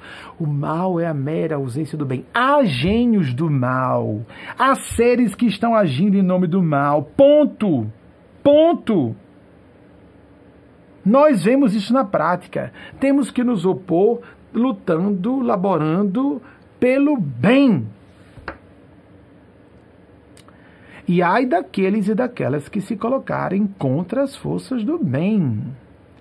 Pagam um preço pesado. Como disse a vocês, peguei fama de bruxo na minha cidade. Ah, não se pode atacar porque depois a gente se arrebenta depois. Pois é, mas eu estou defendendo os seres que eu sei quem eu estou defendendo não é uma visão religiosa, é, dogmática, sectarista. Não, nós poderíamos, com todos os fenômenos que endossam o discurso dos gênios celestes que eu represento, com a maior abertura, digo isso e devo dar esse testemunho. Está em endossos, endossos divinos, assim nós chamamos, porque, ou então vamos colocar outro nome. Está lá esses fenômenos, estão lá esses fenômenos. A não ser que a gente renuncie ao pensar científico, porque se nós renunciarmos à lógica mais dura que existe, que é a da matemática, e a lei das probabilidades matemáticas para rotular de coincidência tudo que a gente não queira aceitar, então nós estamos sendo cientificistas e não científicos ou científicas. Estamos usando a nosso bel prazer. Veja que a física quântica revelou isso no século passado as pessoas estavam começando a perceber grandes pesquisadores, mentes brilhantes, que o observador estava interferindo na realidade observada. Tanto que eles começaram, o que é isso? A mente, a consciência está interferindo em fenômenos subatômicos, o que pode ser mais material do que a matéria. o que pode ser mais dura, rudemente material e objetivo, assim se pensava, do que a matéria e o estudo das leis que regem o funcionamento das forças da natureza agindo na matéria. Forças como a lei da gravidade, por exemplo. O que pode ser mais rudemente científico do que observar isso? Dura, clara, inequívoca, unanimemente científico do que isso? E vocês lembram, não é? O princípio já citei aqui, não vou de novo citá-los em detalhes com datas e nomes, mas a escola de Copenhague trouxe a tese do princípio da complementaridade onda-partícula, que a matéria se apresentava como onda se o observador científico achasse que a matéria era onda, e o mesmo experimento científico revelava que a matéria era, era corpuscular se o cientista que estava observando pressupusesse, pressupusesse que a matéria era corpuscular. E isso ficou comprovado. Não se a matéria é ondulatória ou corpuscular. Ela é as duas coisas. Não uma ou outra, as duas concomitantemente. Começaram a especular. A consciência está em tudo, a mente está em tudo. Planck, o criador da, da física quântica, o pai da física quântica, chegou a falar isso. É mente, tudo é mente. Vários deles, eu vou citar alguns que eu não citei antes. Vamos para cá. Vou dar trabalho à equipe de bastidores, por favor, me arranjem slides. Por favor, amigas e amigos, eu não estou contra essas pessoas. As pessoas que eu estou apresentando. Houve, quando eu digo cínico, atitude cínica. Pode dizer, a verdadeira vacina é o amor. A verdadeira vacina, a vacina age como vacina. O amor nos vacina de outras coisas. Vamos explicar direitinho as coisas. No momento que as pessoas estão questionando se podem ou não ser vacinadas, nós temos que ser claros. Porque essa pessoa foi vacinada. Fez questão de publicar que foi vacinada. E como é que vai dizer que nessa hora de polêmica a verdadeira vacina é o amor? Amigos, amigas, não, não, não usemos o discurso religioso para justificar conveniência e pacto com forças ou poderes constituídos. Uma pessoa vai me dizer, tem guia espiritual? Não, é médium sim, é médium sim. Não adianta dizer que, vai me perguntar se não é médium. Não, não, não, não, não vou dizer que não é médium. Uma pessoa do, desse movimento espiritual vai me perguntar, o que é isso? Como essa pessoa disse isso? Um monte de pessoas se escandalizaram. Está do lado do, desse partido ultradireitista, nazista. Como essa pessoa ficou desse lado? Deu uma debandada horrível, um escândalo nacional. Que fazer? Não, mas é médium sim. Fiquei defendendo. A pessoa acha que eu sou contra. Não, estava defendendo. Não, não, não, não. Vamos orar para que continue encarnado. Precisa de continuar ainda. Tem gente que precisa de ouvir essa pessoa. E a pessoa jura, jura pensa o que quer, porque as pessoas projetam quem são. Nós pensamos dos outros o que somos. Embora possamos perceber. Quando estamos à frente, mais desenvolvidos psicológica, moralmente, mais do que intelectualmente, nós entendemos quem está abaixo. Mas quem está abaixo não nos interpreta bem. E às vezes são pessoas muito inteligentes e muito instruídas, mas nos, nos nivelam pela régua da, do coraçãozinho do caráterzinho miúdo delas. Aí, não, vai me enganar. Pois é, a pessoa se engana. Pouco importa o que ela pense de nós, ou elas pensem de nós. Importa realmente a nossa consciência. Consciência. Não capricho pessoal de estar certo a qualquer custo. Não convencionalismo rasteiro que agrada a multidão. Não interesses familiares, econômicos, pessoais não meu gosto agora de, de metralhar e atacar e dizer asneiras em público como bem eu entenda. Não. Isso não é consciência. Você está? Alguns dos autores que disseram, começaram a notar que há um, como falei a vocês, falei no, na nossa palestra, agora na, na CSW 65, na condição de presidente de órgão consultivo do Conselho Econômico e Social da ONU, agora no dia 15 de março é, último sobre o campo de consciência unificada. Falei muito brevemente, mas vou citar alguns homens brilhantes. Já citei outros em outros dias quando falei de física quântica. Vou citar outros que acho que não citei aqui. Dessa forma, falando desse assunto e como falar desse assunto. Mas por cima, só por cima. Depois vocês vão pesquisar. Aqui no momento para falarmos sobre isso, porque senão ficar, vamos ficar muito intelectualizados e o assunto aqui é muito mais moral e de urgência nacional. Mas, por exemplo, é, me perdoe, vou, a equipe dos bastidores me ajudem produzindo é, slides. É, John von é, Newman viveu entre 1903 e 1957. Foi um dos que estudou isso, que considerou, chegou à conclusão clara de que estávamos mergulhados no mar de consciência. A matéria visível constitui aproximadamente 5% do que nós disse, é o que a ciência diz a ciência mesmo, grosseiramente falando, mais materialista que se pode pensar. 5% é a matéria visível. 27% é o que se chama de matéria escura. E matéria escura é, mais ou menos, grosso modo falando, as partículas subatômicas que virão a ser descobertas e que ainda não foram descobertas. Por isso que são matéria escura. Não se conhece, ainda não sabe o que são. 27%. 5, 27%. Os outros 68% se, chama, se chamam de energia escura, porque simplesmente não se faz a menor ideia, não se faz a menor ideia do que sejam esses 68% de vácuo. Não, é tudo, é consciência. E muitos autores estavam em defesa disso. Esse foi um dos autores, acabei de citar, é, o John von Neumann, o famigeradíssimo por causa do paradoxo do gato, do seu gato, né? O gato que o paradoxo do gato que levou seu nome. É, o Erwin Schrödinger de 1887 a 1961 veio a falecimento no ano de Jung, que citei várias vezes aqui. Jung também veio a óbito em 1961. É, é, Schrödinger, que foi estudar os Upanishads, disse: a multiplicidade é ilusória aparente só unidade numa mente só, pode se chamar mente, uma mente cósmica existe.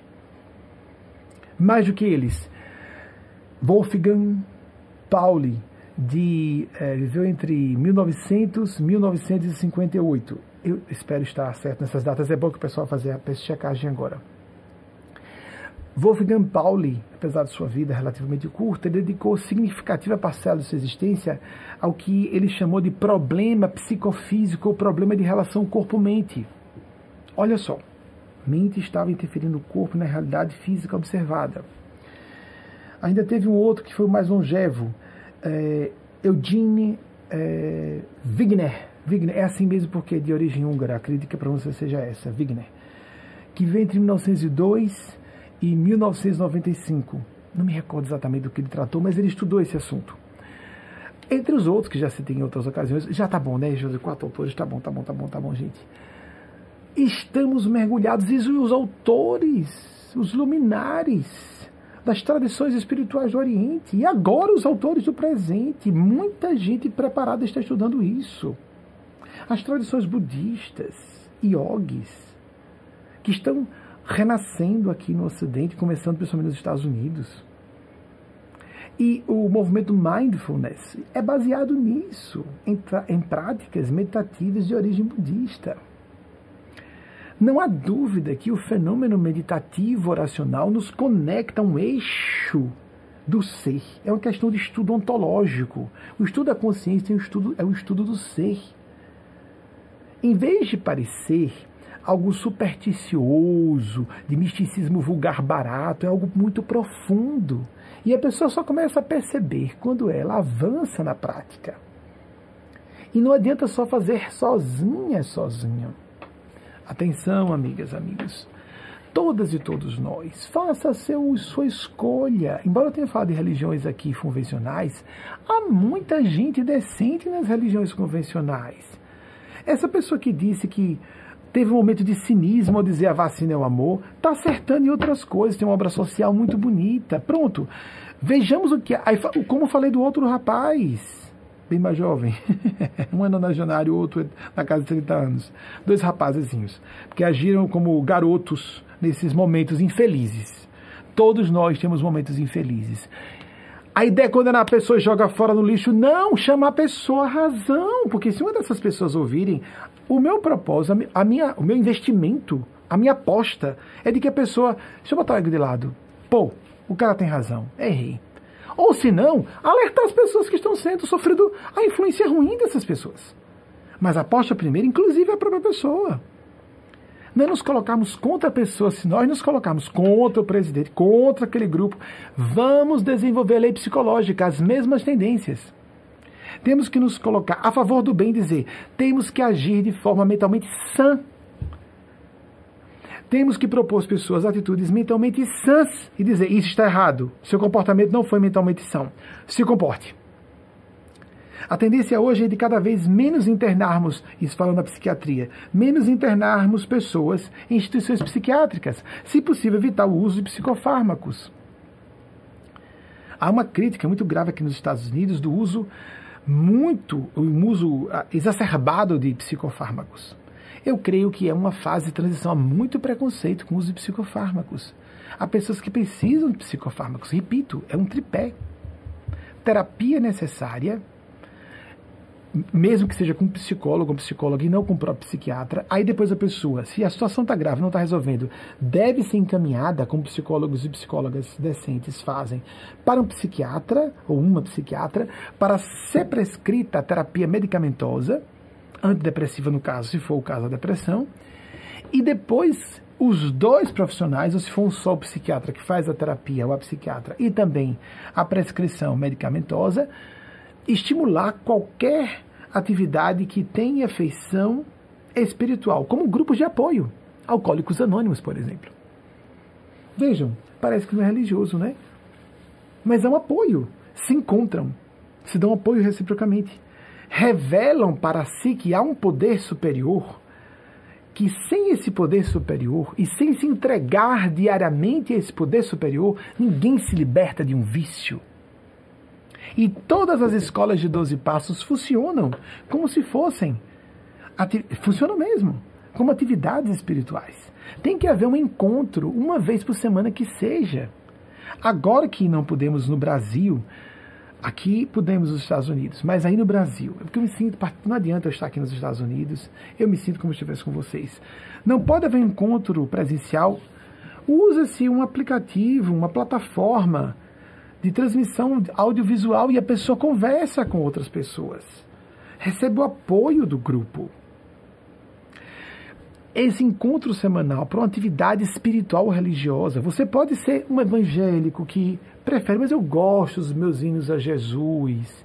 E gosto de uma igreja que não tem nenhuma escultura de santo ou de Nossa Senhora. Compreende? Não, cuidado para não falar de Maria Cristo, da mãe de Nosso Senhor Jesus. Tenha cuidado. Tenha cuidado com brincar com coisas sagradas e atacar coisas sagradas. Isso tem um preço, quer você aceite isso ou não. Quer acredite nisso ou não e se demorar, vai haver um acúmulo kármico e a mão do destino vai pesar sobre você, quer você acredite ou não. Critiquemos os religiosos e seus erros, religiosos e seus erros como seres humanos, mas cuidemos de não atacar as coisas sagradas, porque esses seres, essas comunidades existem. E não é que eles vão ser raivosos e vingativos e vão castigar. É porque existem leis universais que agem automaticamente, assim como pessoas se lançar de um precipício. Muito bem. Faça a sua prática de oração. Se é na igreja evangélica, então, vamos de trás para frente. Sua prática semanal. Assista, é católico, é católica. Goste do terço. Reze seu terço. Assista sua missa à distância, de casa. Assista seu culto evangélico à distância. Estou certo que em todas as religiões há pessoas conscienciosas que estão fazendo cultos religiosos à distância. Você não é afeito a religiões. Procure um grupo de apoio. Como isso? O AA, o Narcóticos Anônimos. Existe grupo de apoio para quem tem distúrbios utilizando drogas ilícitas, assim como droga lícita, que é o álcool. Ter um grupo de apoio. Existem grupos de apoio de pessoas que sofrem depressão. Conversar com aquelas pessoas sistematicamente, todas as semanas, se encontrar com aquelas pessoas, ainda que à distância. Você pode fazer esse trabalho que fazemos aqui também uma forma de encontro espiritual, porque aqui estamos evocando a presença de Deus, refletindo, trazendo os temas. Aí é controverso, né? Controvérsia para quem não tem um juízo no lugar, nem a consciência no lugar. Jesus enfrentou o poderio constituído da época. Não eram só religiosos, eram autoridades científicas, eram só pessoas ignorantes e que não sabem disso. Contestar isso é ignorância sobre o assunto. O Templo de Israel representava não só a religião. O Templo de Israel representava o. É como se fosse uma Suprema Corte. Era como se fosse o conjunto de todas as academias de ciência. Era como se fosse ah, o centro de todo o poder, o que havia de inteligência, ciência, religião, tudo estava concentrado no Templo de Salomão. Jesus enfrentou as autoridades constituídas. Então, trazer os temas da atualidade, ou seja, ele estava falando em temas de atualidade, sem se colocar realmente contra toda a autoridade constituída. Tanto que, quando perguntaram a ele sobre a dracma, se era correto ou não pagar o imposto ao império invasor, na época de Roma, aí tem aquela famosa passagem que Jesus disse: Dê-me cá a moeda. De quem é essa inscrição na moeda? Aí então a pessoa respondeu: de César. Então, dê a César o que é de César e a Deus o que é de Deus. Vamos separar as coisas. Então, no seu momento, você tem que ter uma. A distância você pode nos acompanhar. Se você não está aberto a outras visões religiosas e espirituais, pode nos acompanhar à distância. Em tempo real, cria um estado místico. Existe um fenômeno de não localidade, como a física quântica revela existir, o entrelaçamento que existe no campo subatômico, existe no campo das consciências, existe em todas as camadas, em todos os domínios da realidade, que é, todos esses domínios são entrelaçados, são interconectados. A interconectividade é um fenômeno dos mais importantes revelados pela física de subpartículas. Então, se você tem disponibilidade de tempo para assistir em tempo real, acompanhe em tempo real. Se não tem, marque um dia para você fazer isso. Preferencialmente tem uma hora certa na semana para assistir a essa palestra, por exemplo. Se você considera aqui é a representação da minha fé, é você quem escolhe. Como todos os agrupamentos espirituais religiosos têm suas bases, nós temos. A nossa principiologia é muito clara. Muito clara. Combativa, aguerrida, racional, quanto possível científica, tanto é que a gente cobra de cientistas quando não estão sendo claramente científicos. Mas não é a única opção. Mas afora esse momento semanal, você tem que ter o seu momento individual, diário, de meditação, de prática. Pode ser uma meditação é, o mais desvinculada possível de feição religiosa, como o movimento mindfulness, mindfulness propõe. Pode ser um movimento que associa a práticas de meditação e movimento como o Tai Chi. Como pode ser, como acontece agora um renascimento no mundo inteiro do movimento de yoga. Mas eu creio que é indispensável a oração. Conversar com Deus com Jesus, com Nossa Senhora, com guia espiritual, com anjo de guarda, dê o nome que você quiser. O pessoal da física quântica chama de consciência unificada, o campo das infinitas possibilidades da física quântica. E é consciente esse campo. É consciente. Eu gostei muito quando a autora americana disse, achei que um dos argumentos mais didáticos que eu já vi, uma PhD em física. Mais didáticos que eu já vi até hoje ela falou: há pessoas que dizem que isso não é consciente, porque há físicos que dizem que não existe esse campo consciente. É um mistério apenas. Então, mistério, mistério, coincidência, não se sabem do que é. então, nós não vamos, não é sermos religiosos no sentido supersticioso, é sermos profundos na reflexão.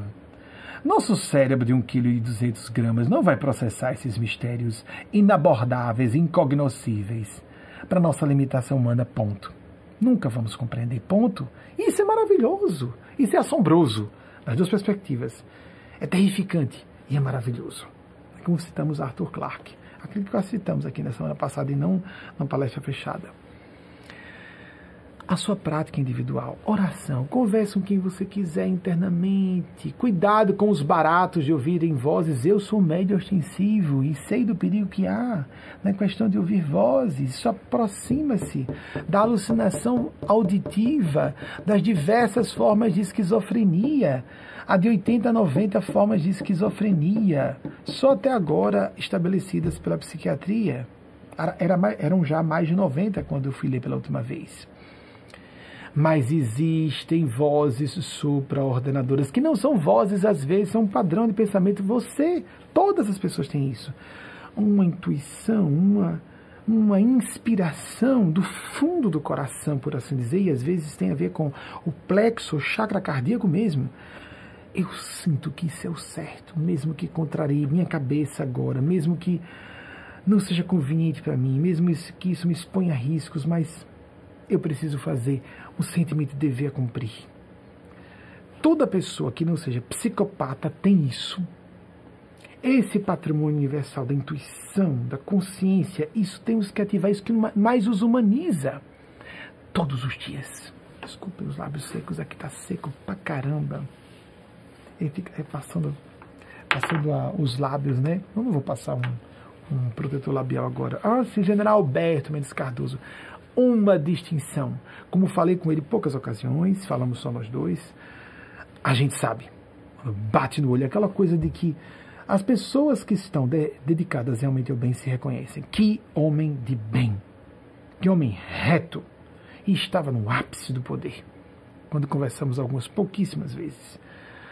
Estava, era um ministro plenipotenciário, como a BIM, foi o criador da BIM, pelo que eu me recorde, era o chefe do, do gabinete institucional, institucional, da presidência da República, é, estava, por, portanto, de certa maneira, gerenciava as pastas militares, os ministérios militares, e havia aquela crise tremenda, foi nessa época que eu conversei com ele, entre as polícias civil e militar, os mais velhos e mais velhas vão se lembrar. Que homem reto, que homem de bem. Posso falar porque estava entre quatro paredes com ele. Isso sim é um general. Isso sim representa o Exército Brasileiro. O atual Exército Brasileiro, as atuais Forças Armadas Brasileiras, que são de pessoas moderadas e conscienciosas que sabem que as Forças Armadas estão a serviço do povo, em defesa do povo e não contra o povo, como algumas pessoas querem colocar. Obrigado por terem trazido, está aqui encarnado ainda. General Alberto Cardoso, receba nosso respeito e reverência pela pessoa distintíssima, como disse ele pessoalmente e disse: Nossa, parece que eu estou diante de Emmanuel encarnado. eu sabia que Emmanuel é, estava despojado de matéria densa. Emmanuel, guia espiritual de Chico Xavier. Nossa, me deu, parecia que eu estava. Tenho impressão de estar diante de Emmanuel.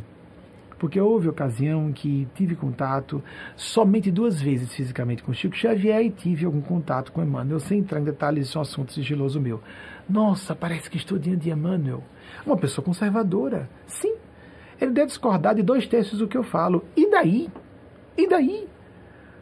A pessoa ser do bem, eu tenho traços progressistas. Tive até uma tentação monarquista, como falei a vocês na adolescência, bem caprichosa, porque eu queria que só a princesa Isabel se convertesse em imperatriz do Brasil e depois se proclamasse a república. Que gracinha, né, da minha parte, coisinha linda. Eu tenho vergonha e acho bonitinho ao mesmo tempo. Com o tempo me tornei mais progressista, porque vejo que os movimentos que defendem minorias são os movimentos que defendem a causa humana. Mas uma pessoa conservadora, do bem. Por exemplo, que eu saiba, o senador Alessandro Vieira é uma pessoa de inclinação à direita. Não sei o quanto, não o conheço pessoalmente. Não sou íntimo, não conversei como conversei com o José Alberto Cardoso. E daí? A questão é de direita e de esquerda. Ele é de outra, ele tem uma religião é, convencional. Não vou entrar em detalhes porque eu não conversei com ele, não posso fazer afirmações públicas sobre ele. Mas, e daí? Estamos aguerridos, o cara está aguerrido a favor do bem.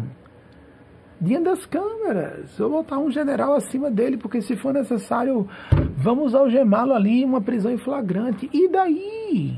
que a pessoa seja, ah, essa pessoa é direitista, essa pessoa não tem minha visão política. Estamos todos em favor do bem. Estamos nos colocando a favor do bem. Isso é o que interessa. Obrigado, Wagner. Assim, os, os autores que eu citei, as, os slides que eu pedi. John Fon, a pronúncia é Fon, Newman, 1903, 1957, minha criança interior fica muito preocupada de acertar essas datas, então por isso que eu fico olhando. É só importante saber mais ou menos o século. Datas, não, isso é bobagem, viu gente? A gente pesquisa na internet, isso é uma tolice. Mas eu, minha criança interior gosta. E os espíritos dizem, já que você sabe, diga. Tá certo. Eu evito muitas vezes. Acho meio snob, sabe? Mas. Não, fale, fale, fale, porque aí as pessoas percebem que você está letrado e conhece os assuntos sobre que você está falando. Mas, mas memória, data, isso é bobagem. Não, mas as pessoas emocionalmente não, não sabem disso. Não acessam emocionalmente. Às vezes são pessoas inteligentes e instruídas. Há tanta irracionalidade na condição humana, nós temos acesso a isso. É isso que a gente tem que pensar. Agora no Brasil, pode deixar aí a imagem dele para não esquecer que em outros slides. Adianta a gente só ver o mal fora. Todos estamos sendo exortados, exortadas a refletir. Onde está meu traço de loucura nisso tudo? Onde está meu traço de leviandade e de genocídio? Onde está meu traço? Para eu corrigir. Não, graças a Deus eu não sou genocida. Pronto, literalmente não. Graças a Deus eu não sou homicida. Não, graças a Deus que ninguém precisa em defesa própria eliminar a vida de alguém ou em defesa de um ente querido. Mães, mães o digam, se vissem um filho ou uma filha sendo torturados à morte na sua frente com arma na mão. Deus nos livre de passar por essas tentações, não é? Porque assassinato em legítima defesa continua sendo homicídio, só não é, é imputável, não é como crime, não, não caracteriza propriamente o crime, nem é punível, porque é né, inimputável, não é? Porque a pessoa estava em legítima defesa sua ou do outro, mas matou uma pessoa. Deus nos livre. Quando vemos tudo isso acontecer, é para que nós trabalhemos o nosso esforço e buscar o nosso eixo, o nosso pilar de lucidez. E não ficar só disparando a arma contra os outros. Vamos buscar. É uma hora de nos voltarmos mais para dentro vivemos mais espiritualidade, mais oração, mais meditação. Enquanto isso, momentos de tristeza, momentos de indignação, momentos de medo. Reconhecer que está com medo e não mascarar com raiva. Agora eu senti medo. Quando eu vi um dos senadores, cinicamente, cinicamente, aí não cito o nome, né? Quando dos senadores começou com voz mansa, defendendo o estado de genocídio, eu comecei a ter um tremor no corpo todo. Não era um medo pessoal. Não era um medo porque eu estivesse correndo risco. Eu estou aqui nos Estados Unidos vacinado, mas pela população brasileira. Como ficar impassível? Como ficarmos apáticos? Perdemos a capacidade de nos horrorizar, como chamou a atenção Jung. É diferente da repulsa que indica projeção psicológica, mas o horror. Isso é um horror. Se eu, me, se eu banalizo o mal, como falei com um dos senadores nessa semana, Hannah Arendt disse isso, a banalização do mal. Ah, é normal, e eu vou aqui. É o que acontece com essa pessoa que acha que foi bem intencionada. Vou agora desabafar e estou querendo me matar. Ai, que momento horrível. O que vocês acham disso aí, gente? Numa rede social com milhões de pessoas. Não podemos perder o senso das proporções do que é certo e errado. Isso sim é paradoxal, complexo, difuso. As fronteiras são difusas. Sim, sim, mas não podemos perder o critério da busca sistemática, sistemática por procurar o que é mais acertado em função do bem comum, não só no curto, mas no médio e no longo prazos. Sempre, a não ser que queiramos renunciar à consciência, à nossa dignidade de seres humanos. Os próximos slides. Erwin Schrödinger. Acho linda a pronúncia, Schrödinger. Então, que em 1887, 1961, próximo, acho que teve mais dois, né? Wolfgang Pauli, 1958, apenas 58 anos, e por fim, acho que é o Gene, o Gene Wigner, 1902, 1995. Muito obrigado. Foram só esses, não se tem mais alguém? Muito obrigado pela velocidade da equipe em produzir os slides agora. Os dos senadores, quase todos, eu já havia aqui falado publicamente. Mais uma vez, amigos e amigas, por exemplo, sobre essa própria pessoa, caso ela própria veja, né? As pessoas que eu citei que sabem, ah, falou de mim. Eu não estou dando uma surra em ninguém. Parece, mas não é. Eu estou repreendendo, a minha função é essa. Vocês imaginam, já viram um médico em consultório? Chega a pessoa, esse quadlamber, né? é terrível que eu, os lábios são secos. Tá seco pra caramba. Eu sou do Nordeste mesmo, gente, do Nordeste do Brasil. Um ambiente super úmido, uma cidade costeira. Meu corpo se acostumou a isso aqui, é tudo seco. Tem que usar umidificadores e, às vezes, os umidificadores afetam meu sistema respiratório, que eu tenho é, bronquite crônica. Bronquite. Foi, inclusive, diagnosticado lá no Brasil, aqui nos Estados Unidos de novo.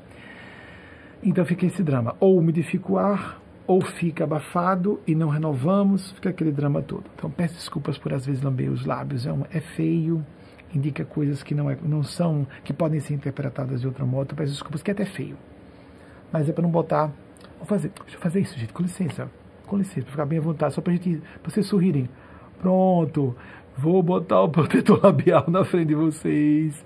Pronto, melhor. Mais distinto do que eu ficar lambendo os lábios toda hora, não é? Para não ressecar. Vou tirar um pouco do excesso para não ficar brilhando. Ótimo, pronto. Só para a gente relaxar tanta coisa carregada. Não estou dando surra em ninguém. Quando vai ao médico, o médico diz: se você continuar consumindo é, alimentos ricos em colesterol, suas artérias estão entupindo, você vai sofrer um infarto do miocárdio, a probabilidade de um AVC de, qual, de, de pequena, média ou grande proporção, ou em números, os micro-AVCs, é grande. O médico horrível me deu tanta repreensão, só ficou ali, lá me batendo. É minha função mesmo. E o médico pode não fumar e beber, tem médicos que fumam, que bebem, que são obesos e tem que dizer no consultório mesmo assim.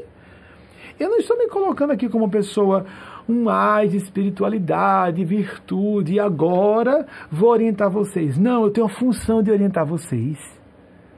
Porque eu estou primeiro me orientando. Os meus ouvidos são os ouvidos mais próximos da minha boca. Eu serei o mais cobrado pelo próprio discurso que eu canalizo. É lógico, isso não é modéstia. Isso não tem nada de humildade. Isso é lógico. É um pouquinho de lucidez. Então, eu estou repreendendo o comportamento para que a pessoa se corrija em tempo. E para quando virmos em público percebamos, não, isso é insensato realmente. Isso é, isso é irracional realmente. Então as pessoas que estavam defendendo um governo que desrespeitava as orientações de organismos científicos da área de saúde, numa pandemia, com milhares de pessoas morrendo, começam com eu me sensibilizei com aquela criança. Ou então, vamos pensar na gratidão, a voz doce, o ódio faz muito mal. Essas pessoas estavam assim doces com esses clichês de bomocismo. Bomocismo é hipocrisia é máscara social de conveniência. Uma pessoa pode falar a mesma coisa sendo sincera. Uma pessoa pode ser mansa sendo sincera. Mas dificilmente uma pessoa vai ser franca. Revelar seus sentimentos, suas emoções publicamente, como vimos alguns senadores fazerem, sem revelarem que estão realmente indignados. Quando a pessoa se solta do artificialismo, ela se entrega realmente. Ela revela o que realmente está sentindo. E é por isso que uma pessoa artificial pode ser educada, muito polida, estar com boas intenções, ou pode estar escondendo um caráter altamente calculista, maquiavélico. Uma pessoa que está só pensando em ganho pessoal, ou dinheiro, ou se candidatar a um cargo público, etc, etc. Então me permito, na posição de uma pessoa que não abriu uma igreja evangélica nova, neopentecostal, para poder se locupletar com o dízimo de milhões de pessoas. Não, poderia ter escolhido. Não escolhi. Não sei se vocês sabem que eu poderia ter feito isso, não é? Muito bem. Não estou me candidatando a cargo público. Já me desliguei de duas religiões convencionais para ficar completamente livre para falar o que minha consciência e meus guias espirituais, meus guias espirituais pedem. Para respeitar os ambientes de onde eu me. de que eu me desliguei. Para respeitá-los, inclusive. E as pessoas lá dentro falam o que quiserem. Sobre si mesmas e sobre o mundo. E se quiserem silenciar para serem bons moços, lembremos. Jesus disse pelas palavras de João Batista, perdão, de João Evangelista, no último livro que fecha a Bíblia, o Apocalipse. Sede quentes ou frios, eu vomito os mornos, as mornas. Chequem o Apocalipse. E a gente vê muita gente, às vezes, ou sendo ou manipulando a culpa e o medo para controlar pessoas, ou sendo mansas e doces para manipular pessoas. Precisamos viver o império da espontaneidade. Eu vi recentemente um especialista em linguagem corporal falar sobre isso muito corretamente. Bem, claro, ele é um especialista, né? Olha, se a pessoa está muito artificial, né, ela provavelmente está tentando esconder algumas coisas. Exatamente, exatamente. Por isso que é difícil ser espontâneo em público. Porque as pessoas têm medo de se revelar quem, revelar quem são, o que estão sentindo. Aí quando vou ensinar porque é chique, elegante, claro, é uma tendência evolutiva, tá certo. É um elegante glamuroso do bem. Que as pessoas fiquem mais à vontade. Aí então tem aqueles jornalistas, aqueles telejornalistas, né? Que vão falar em público. Então, ô oh, fulana, como você tá? Aí começa a fazer uma gracinha. Aí fica ridículo, porque é uma gracinha encenada. Ninguém está sendo sincero. Ou como teve um sujeito que foi um dia, eu vi recentemente, nessa semana, num noticiário, não vou dizer de onde, para não revelar a pessoa. Mas então um sujeito quis passar de bom e foi falar que estava muito emocionado com uma pessoa que era digna de, de elogio e isso realmente me comove muito, eu admiro muito e eu fico extremamente tocado. Não, não, não. As pessoas nem percebem. Não dá. Aí vamos dizer, ah, então da próxima vez eu faço isso, né? É. Olhem, amigos, amigas, microexpressões ninguém controla. Ninguém controla. A gente controla grandes expressões. As expressões faciais são jogos de manipulação mas as microexpressões ninguém fala. Como fazer para pegarmos bem diante de pessoas muito esclarecidas, sermos sinceros e sinceras? É quando a gente faz isso assim, por exemplo, porque eu tenho repulsa ao comportamento hipócrita, manipulador, principalmente de pessoas de boa fé, pessoas simples, que são usadas, que são parasitadas por uma elite porca brasileira nós somos uma sociedade podremente elitista. Podremente elitista. Voltando, vamos falar do essencial mais uma vez. Agora, o excesso do batom que eu fico, não é nem batom, é protetor labial para hidratar. Bobagem, né? Para não ficar brilhando, né? ficar feio. Relaxar, gente. Tanto tema denso. Essa pessoa que fez essa geneira, que tem transtorno bipolar, talvez tenha tido a intenção, ah, é para poder alertar as pessoas. Não se alerta assim. Não se alerta fazendo desabafo em público. Atenção, todas e todos estão ouvindo. Rede social não é divã para você desabafar e dizer loucuras. Isso funciona como gatilho para outras pessoas. E jovens podem cometer suicídio, cai na sua conta kármica. E alguém, o um Ministério Público, pode mobilizar uma ação contra você. Tenha juízo, põe o juízo no lugar. Basta o que já está acontecendo. O país já está sofrido. sofrido. Ah, então procure um médico. Crianças e adolescentes das favelas não podem procurar um médico assim, batendo no telefone, sofrendo uma tentação suicida depois do que você, do que leu, o que você publicou. Atenção. Não acho que não seja inteligente bastante para me acompanhar. Então não encenemos virtude, condição de vítima nessa posição. Paremos com isso. Sejamos responsáveis e adultos, desabafemos com as pessoas certas, falemos firmemente publicamente nos assuntos certos, da forma quanto possível certa. Nós vamos errar, somos seres humanos, mas vamos fazer o que pudermos. A pergunta de Wendy é isso: a melhor forma de ajudarmos pessoas que estão com tendências, que estão agravando as. Voltando, diante da pandemia, vamos voltar para essa câmera de cá. Vaguinho, eu estou vendo minha própria imagem. Pronto é, diante da pandemia, como lidar com a exacerbação dos sentimentos de medo e angústia que agravam transtornos mentais pré-existentes dos indivíduos. Vou citar uma. É, voltando à sua pergunta, Wenderson, porque tem tudo a ver com esse assunto, foi muito bem selecionado pela equipe. É, Chico Xavier fez uma pergunta a Emmanuel, porque Chico Xavier viveu na casa de 30 anos a Segunda Guerra Mundial. Por que, que as matrículas, as matrículas em instituições psiquiátricas, que na época eram hospitais mesmo, manicômios, não é? E o, os tratamentos eram muito primários na época. Por que, que as matrículas em manicômio, em instituições psiquiátricas, nos hospícios, como se falava na época, é, são menores no período de guerra do que em períodos de paz? Olhem que interessante. E Emmanuel, lógico que Chico Xavier estava baseado em números da época, ele era muito informado. Lia Folha de São Paulo todos os dias na casa de 80 anos. É interessante, as pessoas se incomodam quando elogiam Chico Xavier. Vou, vou elogiar sempre. Gênio mediúnico e alma santa, ponto, ponto, ponto. Se incomoda alguém, incomoda, incomode quem quiser. E Chico Xavier não queria se comunicar mediunicamente depois da morte dele, deixou bem claro e tem gente recebendo mensagens dele. Cada um corre com a sua consciência, com o bem desejar. Todo mundo vai dar contas de tudo isso. Muito bem. Ele estava baseado em números porque a resposta de Emmanuel é muito mais fácil carregar a própria dor. Olha o paradoxo que é muito comum em assuntos espirituais. De novo aparecendo um fenômeno paradoxal é muito mais fácil carregar a própria dor, ajudando a carregar a dor, o sofrimento de outras pessoas, do que carregar a sua dor sozinho, ou apenas a própria dor. Por isso, Anderson, desde o início, eu sugeri, parta em defesa de outras pessoas, transforme sua tristeza num estímulo à alegria às pessoas. Na hora que a pessoa está numa crise, grandes artistas transformaram sua tristeza em criatividade eu estou muito triste, arrasado. Nesse momento, crianças e adolescentes, ou adultos e adultas no Brasil inteiro estão mal. Então, se eu tenho acesso à rede social e todo indivíduo, cidadão comum, a cidadã comum, hoje tem acesso às redes sociais, eu falar, vou passar uma mensagem de alegria. Fazer o contrário. Só isso resolve? Não. Isso é enterrar. Isso é jogar para debaixo do tapete do problema. Eu desabafo com alguém íntimo que eu estou realmente muito mal, mas publicamente vamos fomentar a esperança. Porque vamos vencer. Já estamos vencendo. Crises passam, todas as crises passam.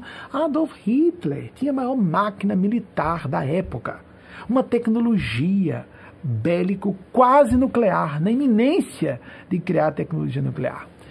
Uma tecnologia bélica mais avançada da época, sem brincadeira, sem, sem ter nível de comparação com o resto do mundo. O projeto espacial americano foi baseado no que cientistas da Alemanha nazista apresentaram como uh, von, Braun, von Braun, que foi o chefe do programa espacial norte-americano. Simplesmente sequestraram os cientistas alemães e aí então aqueles foguetes V1 e V2, se eu não me engano, não conheço muito história militar, que foram utilizados para bombardear Londres na Segunda Guerra, no finalzinho da guerra, fizeram em proporção maior e levaram o homem à Lua, o ser humano à Lua. Pois é. Então, ele que tinha um poder maior militar na época nas mãos, com aquele horror que invadiu Paris assim, submeteu a França assim. A arca inimiga da Alemanha. Nossa, como assombrou o mundo a presença, a ação das tropas nazistas.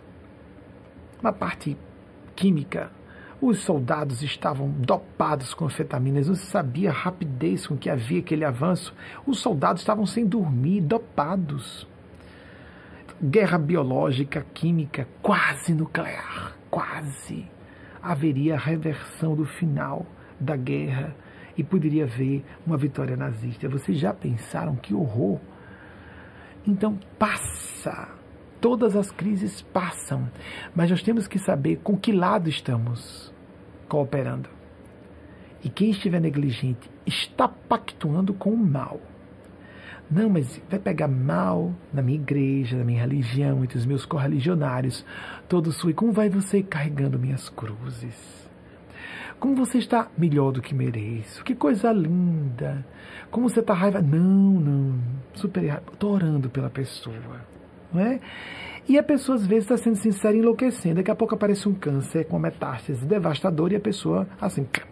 Não que todo câncer tenha essa origem, mas a pessoa está sempre boa, doce, amável.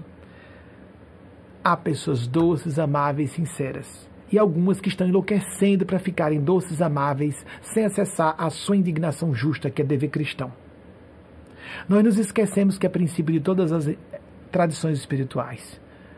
Não só o perdão, que é não desejar o mal à pessoa, mas nos afastar de agrupamentos e pessoas com quem nós não compactuemos no sentido de principiologia consciencial profunda. Se aquelas pessoas têm opiniões espirituais diferentes das nossas e há uma, uma contradição inconciliável, é nosso dever nos afastar e não ficar lá dentro destruindo tudo. Pegar uma rede e sair quebrando tudo. Eu serei um iconoclasta do mal. Temos que ser combatentes do bem. Iconoclastia por iconoclastia é uma atitude, atitude que favorece o caos. O caos não fomenta nada de construtivo em nenhuma circunstância. Combatamos e apresentemos uma opção como estou fazendo aqui.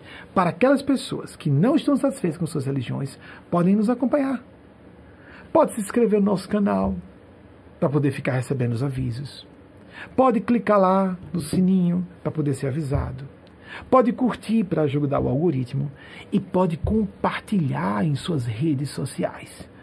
Porque há muita gente cansada. Tem gente que está satisfeita com as religiões convencionais, mas muita gente escolheu ser agnóstica ou ateia por falta de opção. E talvez seja aquela pessoa para a qual o nosso discurso só exatamente o que ela quer. Porque as pessoas que são afinadas com o nosso modo de pensar e sentir dizem: é aqui a minha casa, encontrei meu lar. Nossa, essa pessoa está verbalizando o que eu estou pensando. E eu precisava desse suporte, dessa equipe, desse grupo de pessoas que pensam da mesma forma. Então é sua responsabilidade, se você gostou, se prepare, viu? Que vai ter gente aborrecida, chiando. Tá errado. É coisa do Satanás. Cuidado quando vocês falam de Satanás e forças do mal. Esses gênios do mal existem. Tem gente dizendo que vai sapatear na cabeça de Satanás. Vou repreender as forças do mal. Tenham cuidado, essas forças do mal existem e são egóicas e são soberbas e podem se ofender pessoalmente com você. Você está com a altura moral de agir em nome de Jesus e repreender essas forças? Cuidado, respeite Lucifer e as forças do mal.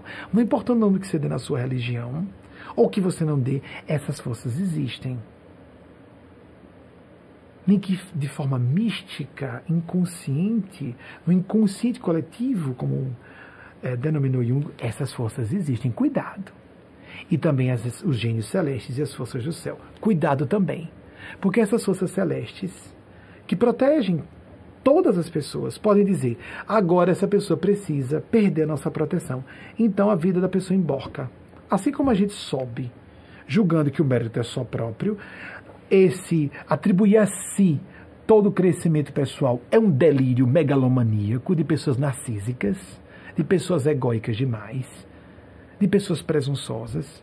Ninguém tem poder, fama, prestígio se Deus não autorizar. Foi o que Jesus disse a Pôncio Pilatos.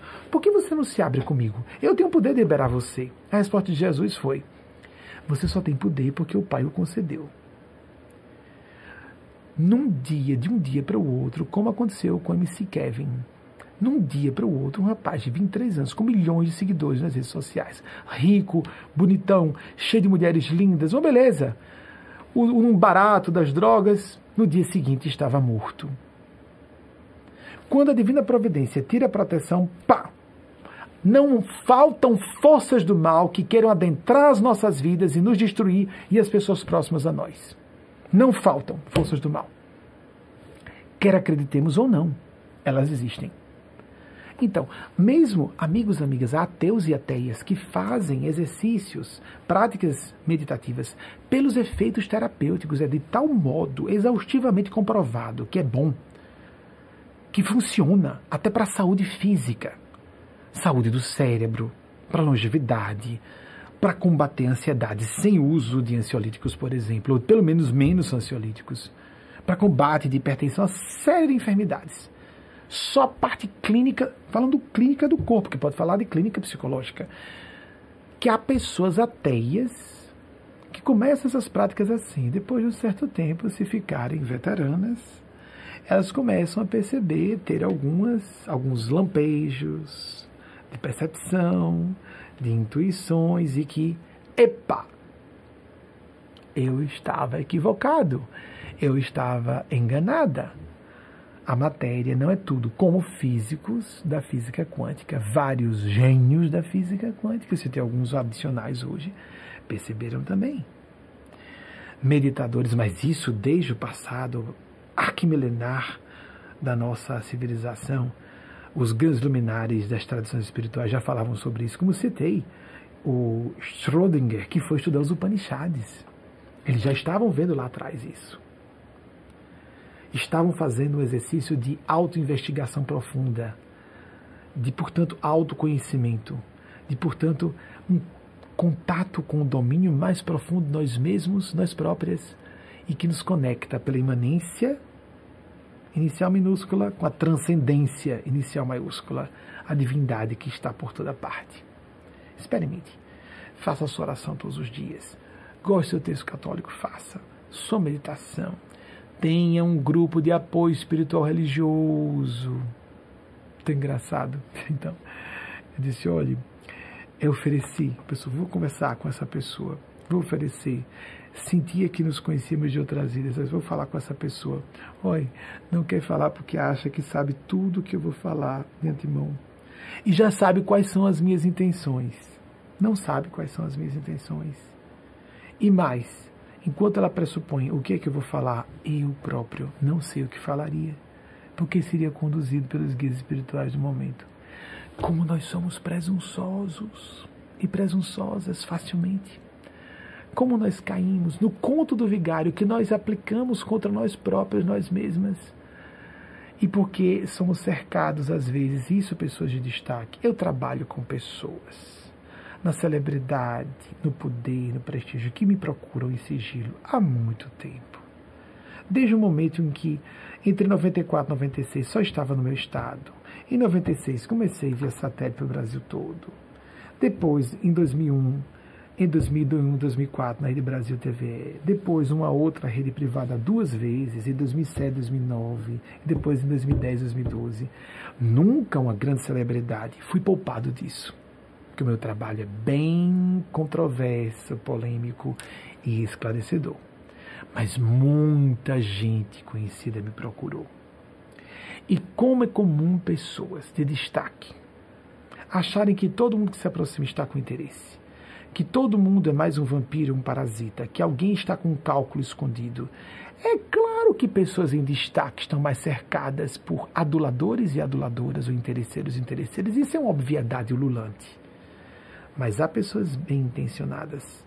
E há pessoas que estão sendo movidas por forças superiores. E às vezes o outro lado simplesmente espanta justamente a primeira pessoa ou das poucas pessoas que podem ser verdadeiras amigas ou verdadeiro amigo dela. Isso é muito comum. E onde entra que às vezes uma pessoa que é pobre, não tem prestígio, não tem poder, tem amigos mais sinceros do que uma pessoa com destaque excessivo. em escala menor, porque não sou tão célebre, eu vivi isso. Nós podemos agudizar as percepções. É possível distinguir que há pessoas que estão no cálculo do interesse pessoal e há pessoas que são amigas porque têm afinidades reais, uma preocupação sincera conosco. Dá para perceber. A não ser que a pessoa seja estúpida o bastante para não enxergar ou queira tapar os olhos por interesse pessoal mesmo, porque é uma pessoa calculista interesseira. É muito comum que pessoas do ápice de alguma posição tenham chegado aí porque eram movidas por interesse de destaque.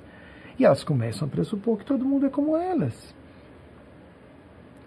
E existem aquelas ainda, situações ambíguas, bem humanas, que têm interesse pessoal e ao mesmo tempo afinidades e afeto sinceros.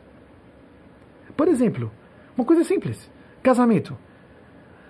Ah, é, esse rapaz tem interesse, um interesse pessoal em mim. Interesse material. Sim, deve ter um interesse físico, sexual, senão não vai poder casar com você. Né? Digamos para um casamento. O cara tem que, ter, tem que ter um interesse sexual na moça, senão não vai funcionar como um casamento, não é isso? Mas ele não pode ter interesse sexual e ter afinidades intelecto-morais, de valores, de planos de vida também. Porque essa história de que ou a pessoa é completamente calculista, interesseira e mau caráter, ou então ela é santa pura e eu não acredito nisso, que isso não deve existir. Qual a dificuldade em entendermos que os seres humanos estão dentro de um espectro que varia infinito entre a canalice completa e a psicopatia e a santidade que é raríssima e que as pessoas estão em algum ponto nessa escala, e muitas. Amigos, amigas, eu sou treinadinho há décadas para ler pessoas. Tive experiência em contactar pessoas que nenhum livro vai apresentar, é lógico, a experiência é outra coisa.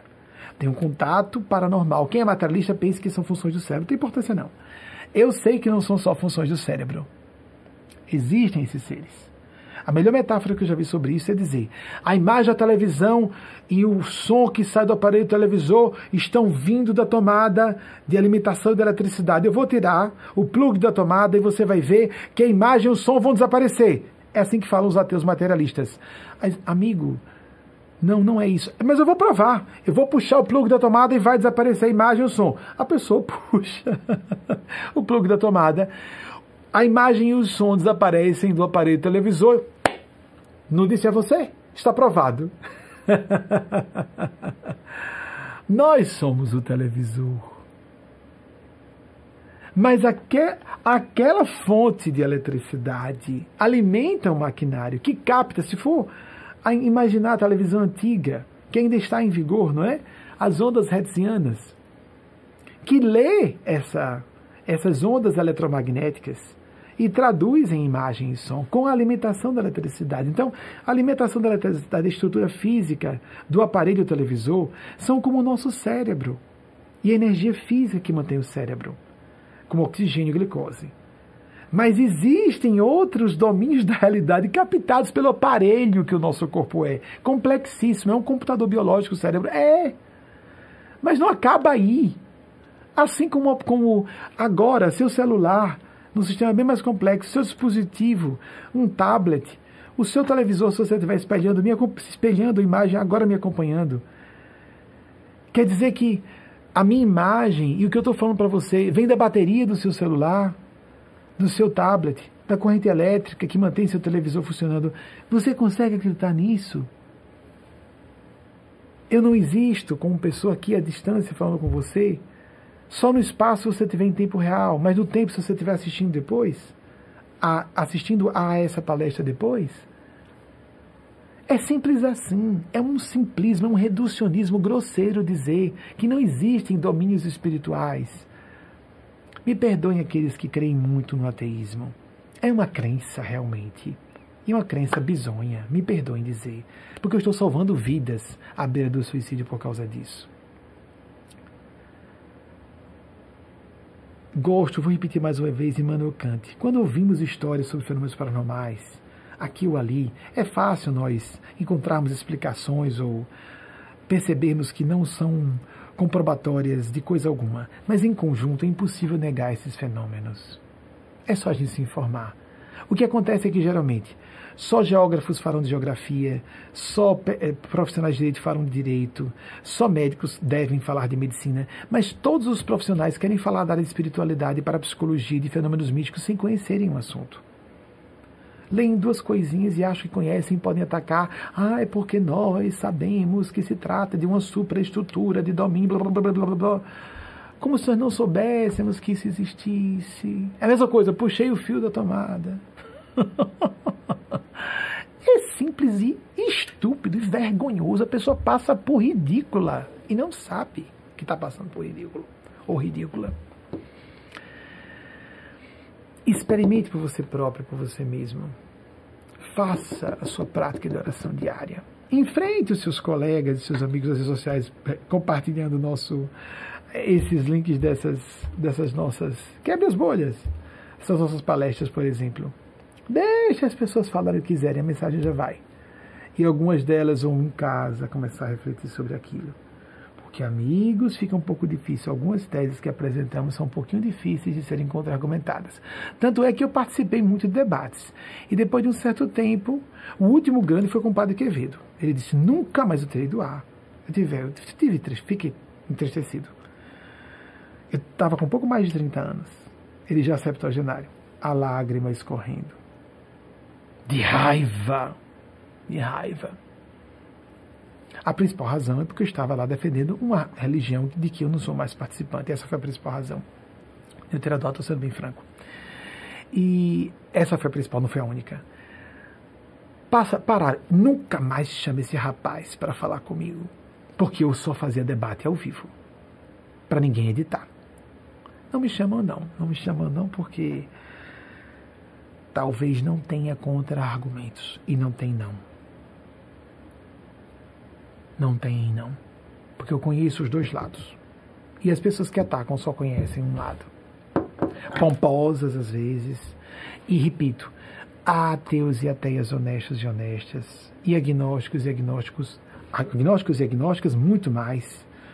Ainda de boa índole e que apenas são anticlericais ou antidogmáticos, ou são contrários ao religiosismo convencional dogmático proselitista, dado à simonia, à hipocrisia, ao moralismo convencional, ao ataque das liberdades individuais, como o direito de ser dos LGBTs ou LGBTQIA+, empoderamento feminino, o direito de pessoas negras e mestiças serem tratadas como iguais, socorro, como isso ainda é um tema, e é um tema necessário a ser abordado. Isso é indiscutível. Mas que Deus existe, a espiritualidade, que o A representam, não importando o nome que você dê a esse fenômeno, isso também é irrefutável, irretorquivelmente real, indiscutível. As evidências são sobejas. Há civilizações superiores, inclusive físicas, que já visitaram a Terra. As evidências arqueológicas são incontáveis, acachapantes disso. Civilizações superiores ainda nos visitam e nos observam. E não vão fazer um show porque nós vamos dizer, vá, prove aí. Prove aí que você conhece matemática. Imaginemos uma criança. Vá, prove aí. Se os ETs existirem, vão aparecer para mim. É. oh, mas você deve ser uma pessoa muito importante para eles e para elas, né? Você conhece como eles pensam, quais são os valores e interesses delas, né? Imagine uma pessoa preocupada em falar com seu cão ou seu gatinho doméstico os seus assuntos de um trabalho de doutorado que está fazendo. O que acontece? A gente ri cachorro vem, lambe. Essas civilizações não querem provar nada, porque não tem nada a provar. Mas em momentos críticos elas começam a revelar que estão presentes e atenção, vocês estão sendo observados e vigiados e só vão até um certo ponto. Ponto. Existem civilizações superiores, indivíduos e gênios do plano sublime. Sejam portadores de corpos biológicos como o nosso, ou não, Paremos com a bobagem que só o plano físico e essa dimensão, esse extrato de frequência material existe. Leamos um pouquinho sobre universos paralelos, sobre antimatéria, sobre teoria das cordas. Oh, vamos, vamos nos clarear, vamos nos esclarecer cientificamente mesmo. Oh, dá, né? Tá demais já, né? Vamos nos informar para não passar ridículo em público e não fomentar suicídio em crianças e adolescentes. E não fomentar desesperança nas pessoas e comportamentos arbitrários. Porque nem todo mundo tem dignidade e maturidade moral para agir corretamente sem preocupação em ser punido depois. E mais, vai ser punido mesmo depois. Independentemente de acreditar ou não nesses fenômenos. Que os Cristos de Deus, os seres búdicos, os anjos de Deus, abençoem a cada uma e a cada um de vocês. Atenção, não adianta só acompanhar minha palestra, nossa palestra. Não adianta só você frequentar uma igreja, ainda que à distância, não presencialmente, não é o momento para isso. Não adianta só ter um ritual. Faça a sua prática diária de meditação, prece. Nós recomendamos a prática do evangelho diária, assim como se toma banho todos os dias. 15 minutos pelo menos de prece, um quarto de hora. E também uma prática do evangelho. Leia no nosso site, é lá gratuitamente ofertado. Leia. Você não precisa dar satisfações a ninguém. Se você é daquela pessoa que não vai querer compartilhar, ok, lide com sua consciência com essa questão. Primeiro, cuide de alinhar-se com sua consciência mas sua consciência realmente. Não goste estar com a razão de qualquer forma. Não ego e seus caprichos. Não porque seja bonitinho ou moralmente certo, é porque isso arrebenta com as pessoas. O orgulho tem um preço alto. O orgulho é aquela coisa de a presunção, a megalomania. Eu tenho que vencer de qualquer forma. Eu tenho que ser o número um de qualquer forma. Eu tenho que isso ou aquilo. E eu tenho que ter razão de qualquer forma. E eu vou arrebentar. E eu vou me vingar. Essa energia arrebenta com a própria pessoa que sente. Não é possível ser feliz nesse padrão psicológico. Só ser feliz, um estado. Isso é próprio do ser humano normal, não de almas santas atos de bondade, de generosidade. Especialistas falam sobre isso, sobre a aplicação do dinheiro. Primeiro, a forma pior de muito dinheiro. Se eu tivesse dinheiro, tudo se resolveria. É mesmo? Pessoas muito ricas compram alguma coisa, dois dias depois perdeu a graça aquilo ali. Aí alguém que nunca pôde comprar é nada, que se eu comprasse uma Ferrari não ficaria feliz. Três dias depois vai achar um nada. Vai ter que esperar a nova compra. E o que, que especialistas falam? Que quando a pessoa investe o dinheiro em uma experiência, uma viagem de entretenimento cultural, por exemplo, isso é muito mais importante a pessoa fica muito mais feliz. O benefício a médio e longo prazos é muito maior. E outra forma que deixa a pessoa mais feliz ainda, pais e mães que me digam, quando investimos o dinheiro em benefício de outra pessoa. O presente que se dá a um filho uma filha, uma pessoa que vemos assim, e a pessoa sorri, fazer uma pessoa feliz. Que ter esse barato nas redes sociais. O que, que eu posso mandar agora? Uma mensagem que as pessoas vão sorrir em casa que elas vão ficar felizes. Isso não é santidade, isso é sanidade mental. Não só no sentido psicológico e intelectual, não, mas no sentido moral, de não sermos psicopatas. Vou mandar uma mensagem agora que vai fazer. Tem um rapazinho de 15 anos. Eu achei interessante ser chamado de guru da, da pandemia. Um barato. Que rapaz maduro uma alma velha no corpo de jovem, né? Faz questão de fazer uns desenhos que ele atribui de ruins, eu acho interessante que ele faça daquela forma. E as, as, a caligrafia não fica muito bonita, como, como se ele quisesse forçar a parecer que a caligrafia infantil. É, vocês podem, Wagner, você pode pesquisar o nome desse rapazinho? É um garoto de 15 anos, com uma série de celebridades acompanhando. Que menino maduro! Que, desculpa, é um rapazinho, né? De 15 anos ele fala sobre. Tem uma delas que eu gostei muito que ele fala assim: Eu amo todo mundo. Eu, eu amo estar perto de algumas pessoas, eu amo ter algumas pessoas longe de mim. Em resumo, que ele disse. E algumas eu amaria, eu, eu amo, eu amaria nunca ter conhecido. Então. Então, as, os, a, os espíritos mais velhos reencarnam em corpos de crianças, porque todos somos crianças em algum momento, e vêm dar um puxão de orelha na multidão, né? Isso é bom que venha, meu Deus, como Greta Thunberg, que eu citei na semana passada. Nós precisamos de mais gente jovem esclarecida. A minha geração, a geração X, que vergonha, que vergonha. Como uma, uma geração individualista. Tanto é que eu falo basicamente para pessoas mais jovens que eu ou pessoas mais velhas. Os baby boomers são conscienciosos. os milenares são conscienciosos, conscienciosas. Então, meu público tem muita gente mais velha que eu e muita gente mais jovem. E da minha classe etária, minha faixa etária, aqueles que compõem a minoria que é dedicada a causas e se preocupa com questões humanitárias, ambientais, etc, etc, etc. Porque está fazendo vergonha a minha geração em relação à anterior e agora dos milenares. Graças a Deus. Que vocês que nasceram. Pedro Vinícius, o nome do rapaz, o nome do menino de 15 anos. Vale a pena vocês não sei se tem como botar um linkzinho para página, Instagram, qualquer coisa dele. Achei. Tem algumas frases dele bem pesadas. Quero fazer. Tô, tô com um, um, impulso de fazer um carinho com você com a furadeira. Então, Nossa Senhora! bem, e ele botou, botou na identificação dele. É, por detrás da, da. Eu não sei se ele diz essa pessoa que faz desenhos feios, alguma coisa assim, bem modesto. E é, há uma pessoa que, lembre-se que é uma pessoa que quis fazer você rir. Foi por isso que eu me lembrei dele. Fazer alguma coisa que alegre as pessoas. Transformar uma angústia existencial numa partilha com terceiros. Transformar. É assim que nós devemos usar as redes sociais. Merecidamente, seguido por muita gente bem mais madura, célebre, que está dizendo: esse menino, nossa, é mesmo um garoto. Teve gente que achou que era fake. Ou uma pessoa próxima a mim, não, isso não pode ter 15 anos. Você tem 15, mas não tem, tem, tem 15 anos mesmo. Existe o espírito eterno. Não é só a questão genética, de novo a questão do cérebro, da tomada do televisor. Existe o cérebro, sim. Se esse menino amadurecer, eu não sei como será o futuro dele. Mas, mas, isso aqui virou uma live, não uma palestra, né?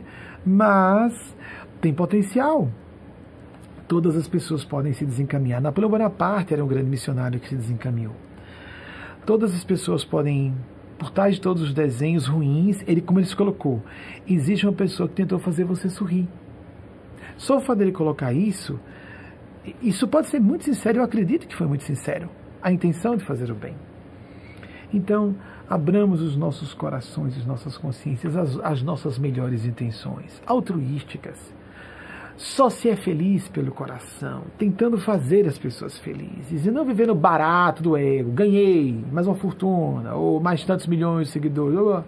Isso, isso é barato, isso é infantil, isso é superficial. Isso não corresponde às estruturas que constituem todos os seres humanos. Não é santo ponto. As estruturas de todo ser humano. Só que não é todo ser humano que tem acesso a isso, não. Há pessoas que são estruturalmente egóicas demais, que vão ser infelizes a vida toda, vão. Mas nós podemos começar a lapidar isso aí com esforço sistemático por conhecermos o assunto. Assim como distúrbios mentais, alguns são estruturais, a pessoa vai ter que se medicar a vida toda. Nós podemos tratar as nossas limitações morais também. Limitações morais, limitações morais falando de problemas de sentimentos. Que os Cristos de Deus, ou anjos, ou Espírito Santo de Deus, os Espíritos Santos de Deus, como se queira entender, nos iluminem, nos abençoem, nos protejam, hoje e sempre, assim seja. Até o próximo domingo, se essas forças de Deus assim nos autorizarem, a partir assim seja. A partir de agora, nós teremos a exibição de duas mensagens que psicografei e que foram transformadas por duas equipes em videomensagens não dê importância às assinaturas se não quiserem dar. Eu as respeito com reverência e devoção, porque sei quem são. E há fenômenos que chancelam apavorantemente para mim. Ele apavorar. Ele apavorar. Não dá para se exaltar, vai se apavorar. É assombroso para mim. É assombroso. Esses fenômenos chamam atenção para mim mesmo, primeiramente. Meu Deus do céu! Se não for aquela figura histórica, é alguém maior porque eu sei de minhas limitações, eu não estaria onde estou fazendo o que faço por mim mesmo. Graças a Deus sei disso. E o tempo só agudiza é, esse, reconhecimento profundo, essa convicção que tem. Além de ter as percepções mediúnicas, mas é porque a gente poderia dizer: ah, não, é minha imaginação, é minha criatividade, é minha inteligência. Aí a pessoa atribui a si o crédito do que não é dela mas começa a perder a sintonia pelos sentimentos desses seres. Se você quer a ajuda dos anjos, se você quer a ajuda de seres moralmente superiores, comece a agir dentro do que mais ou menos nós, como seres humanos limitados na Terra, podemos entender da agenda deles, dos planos, os propósitos desses seres. O bem comum.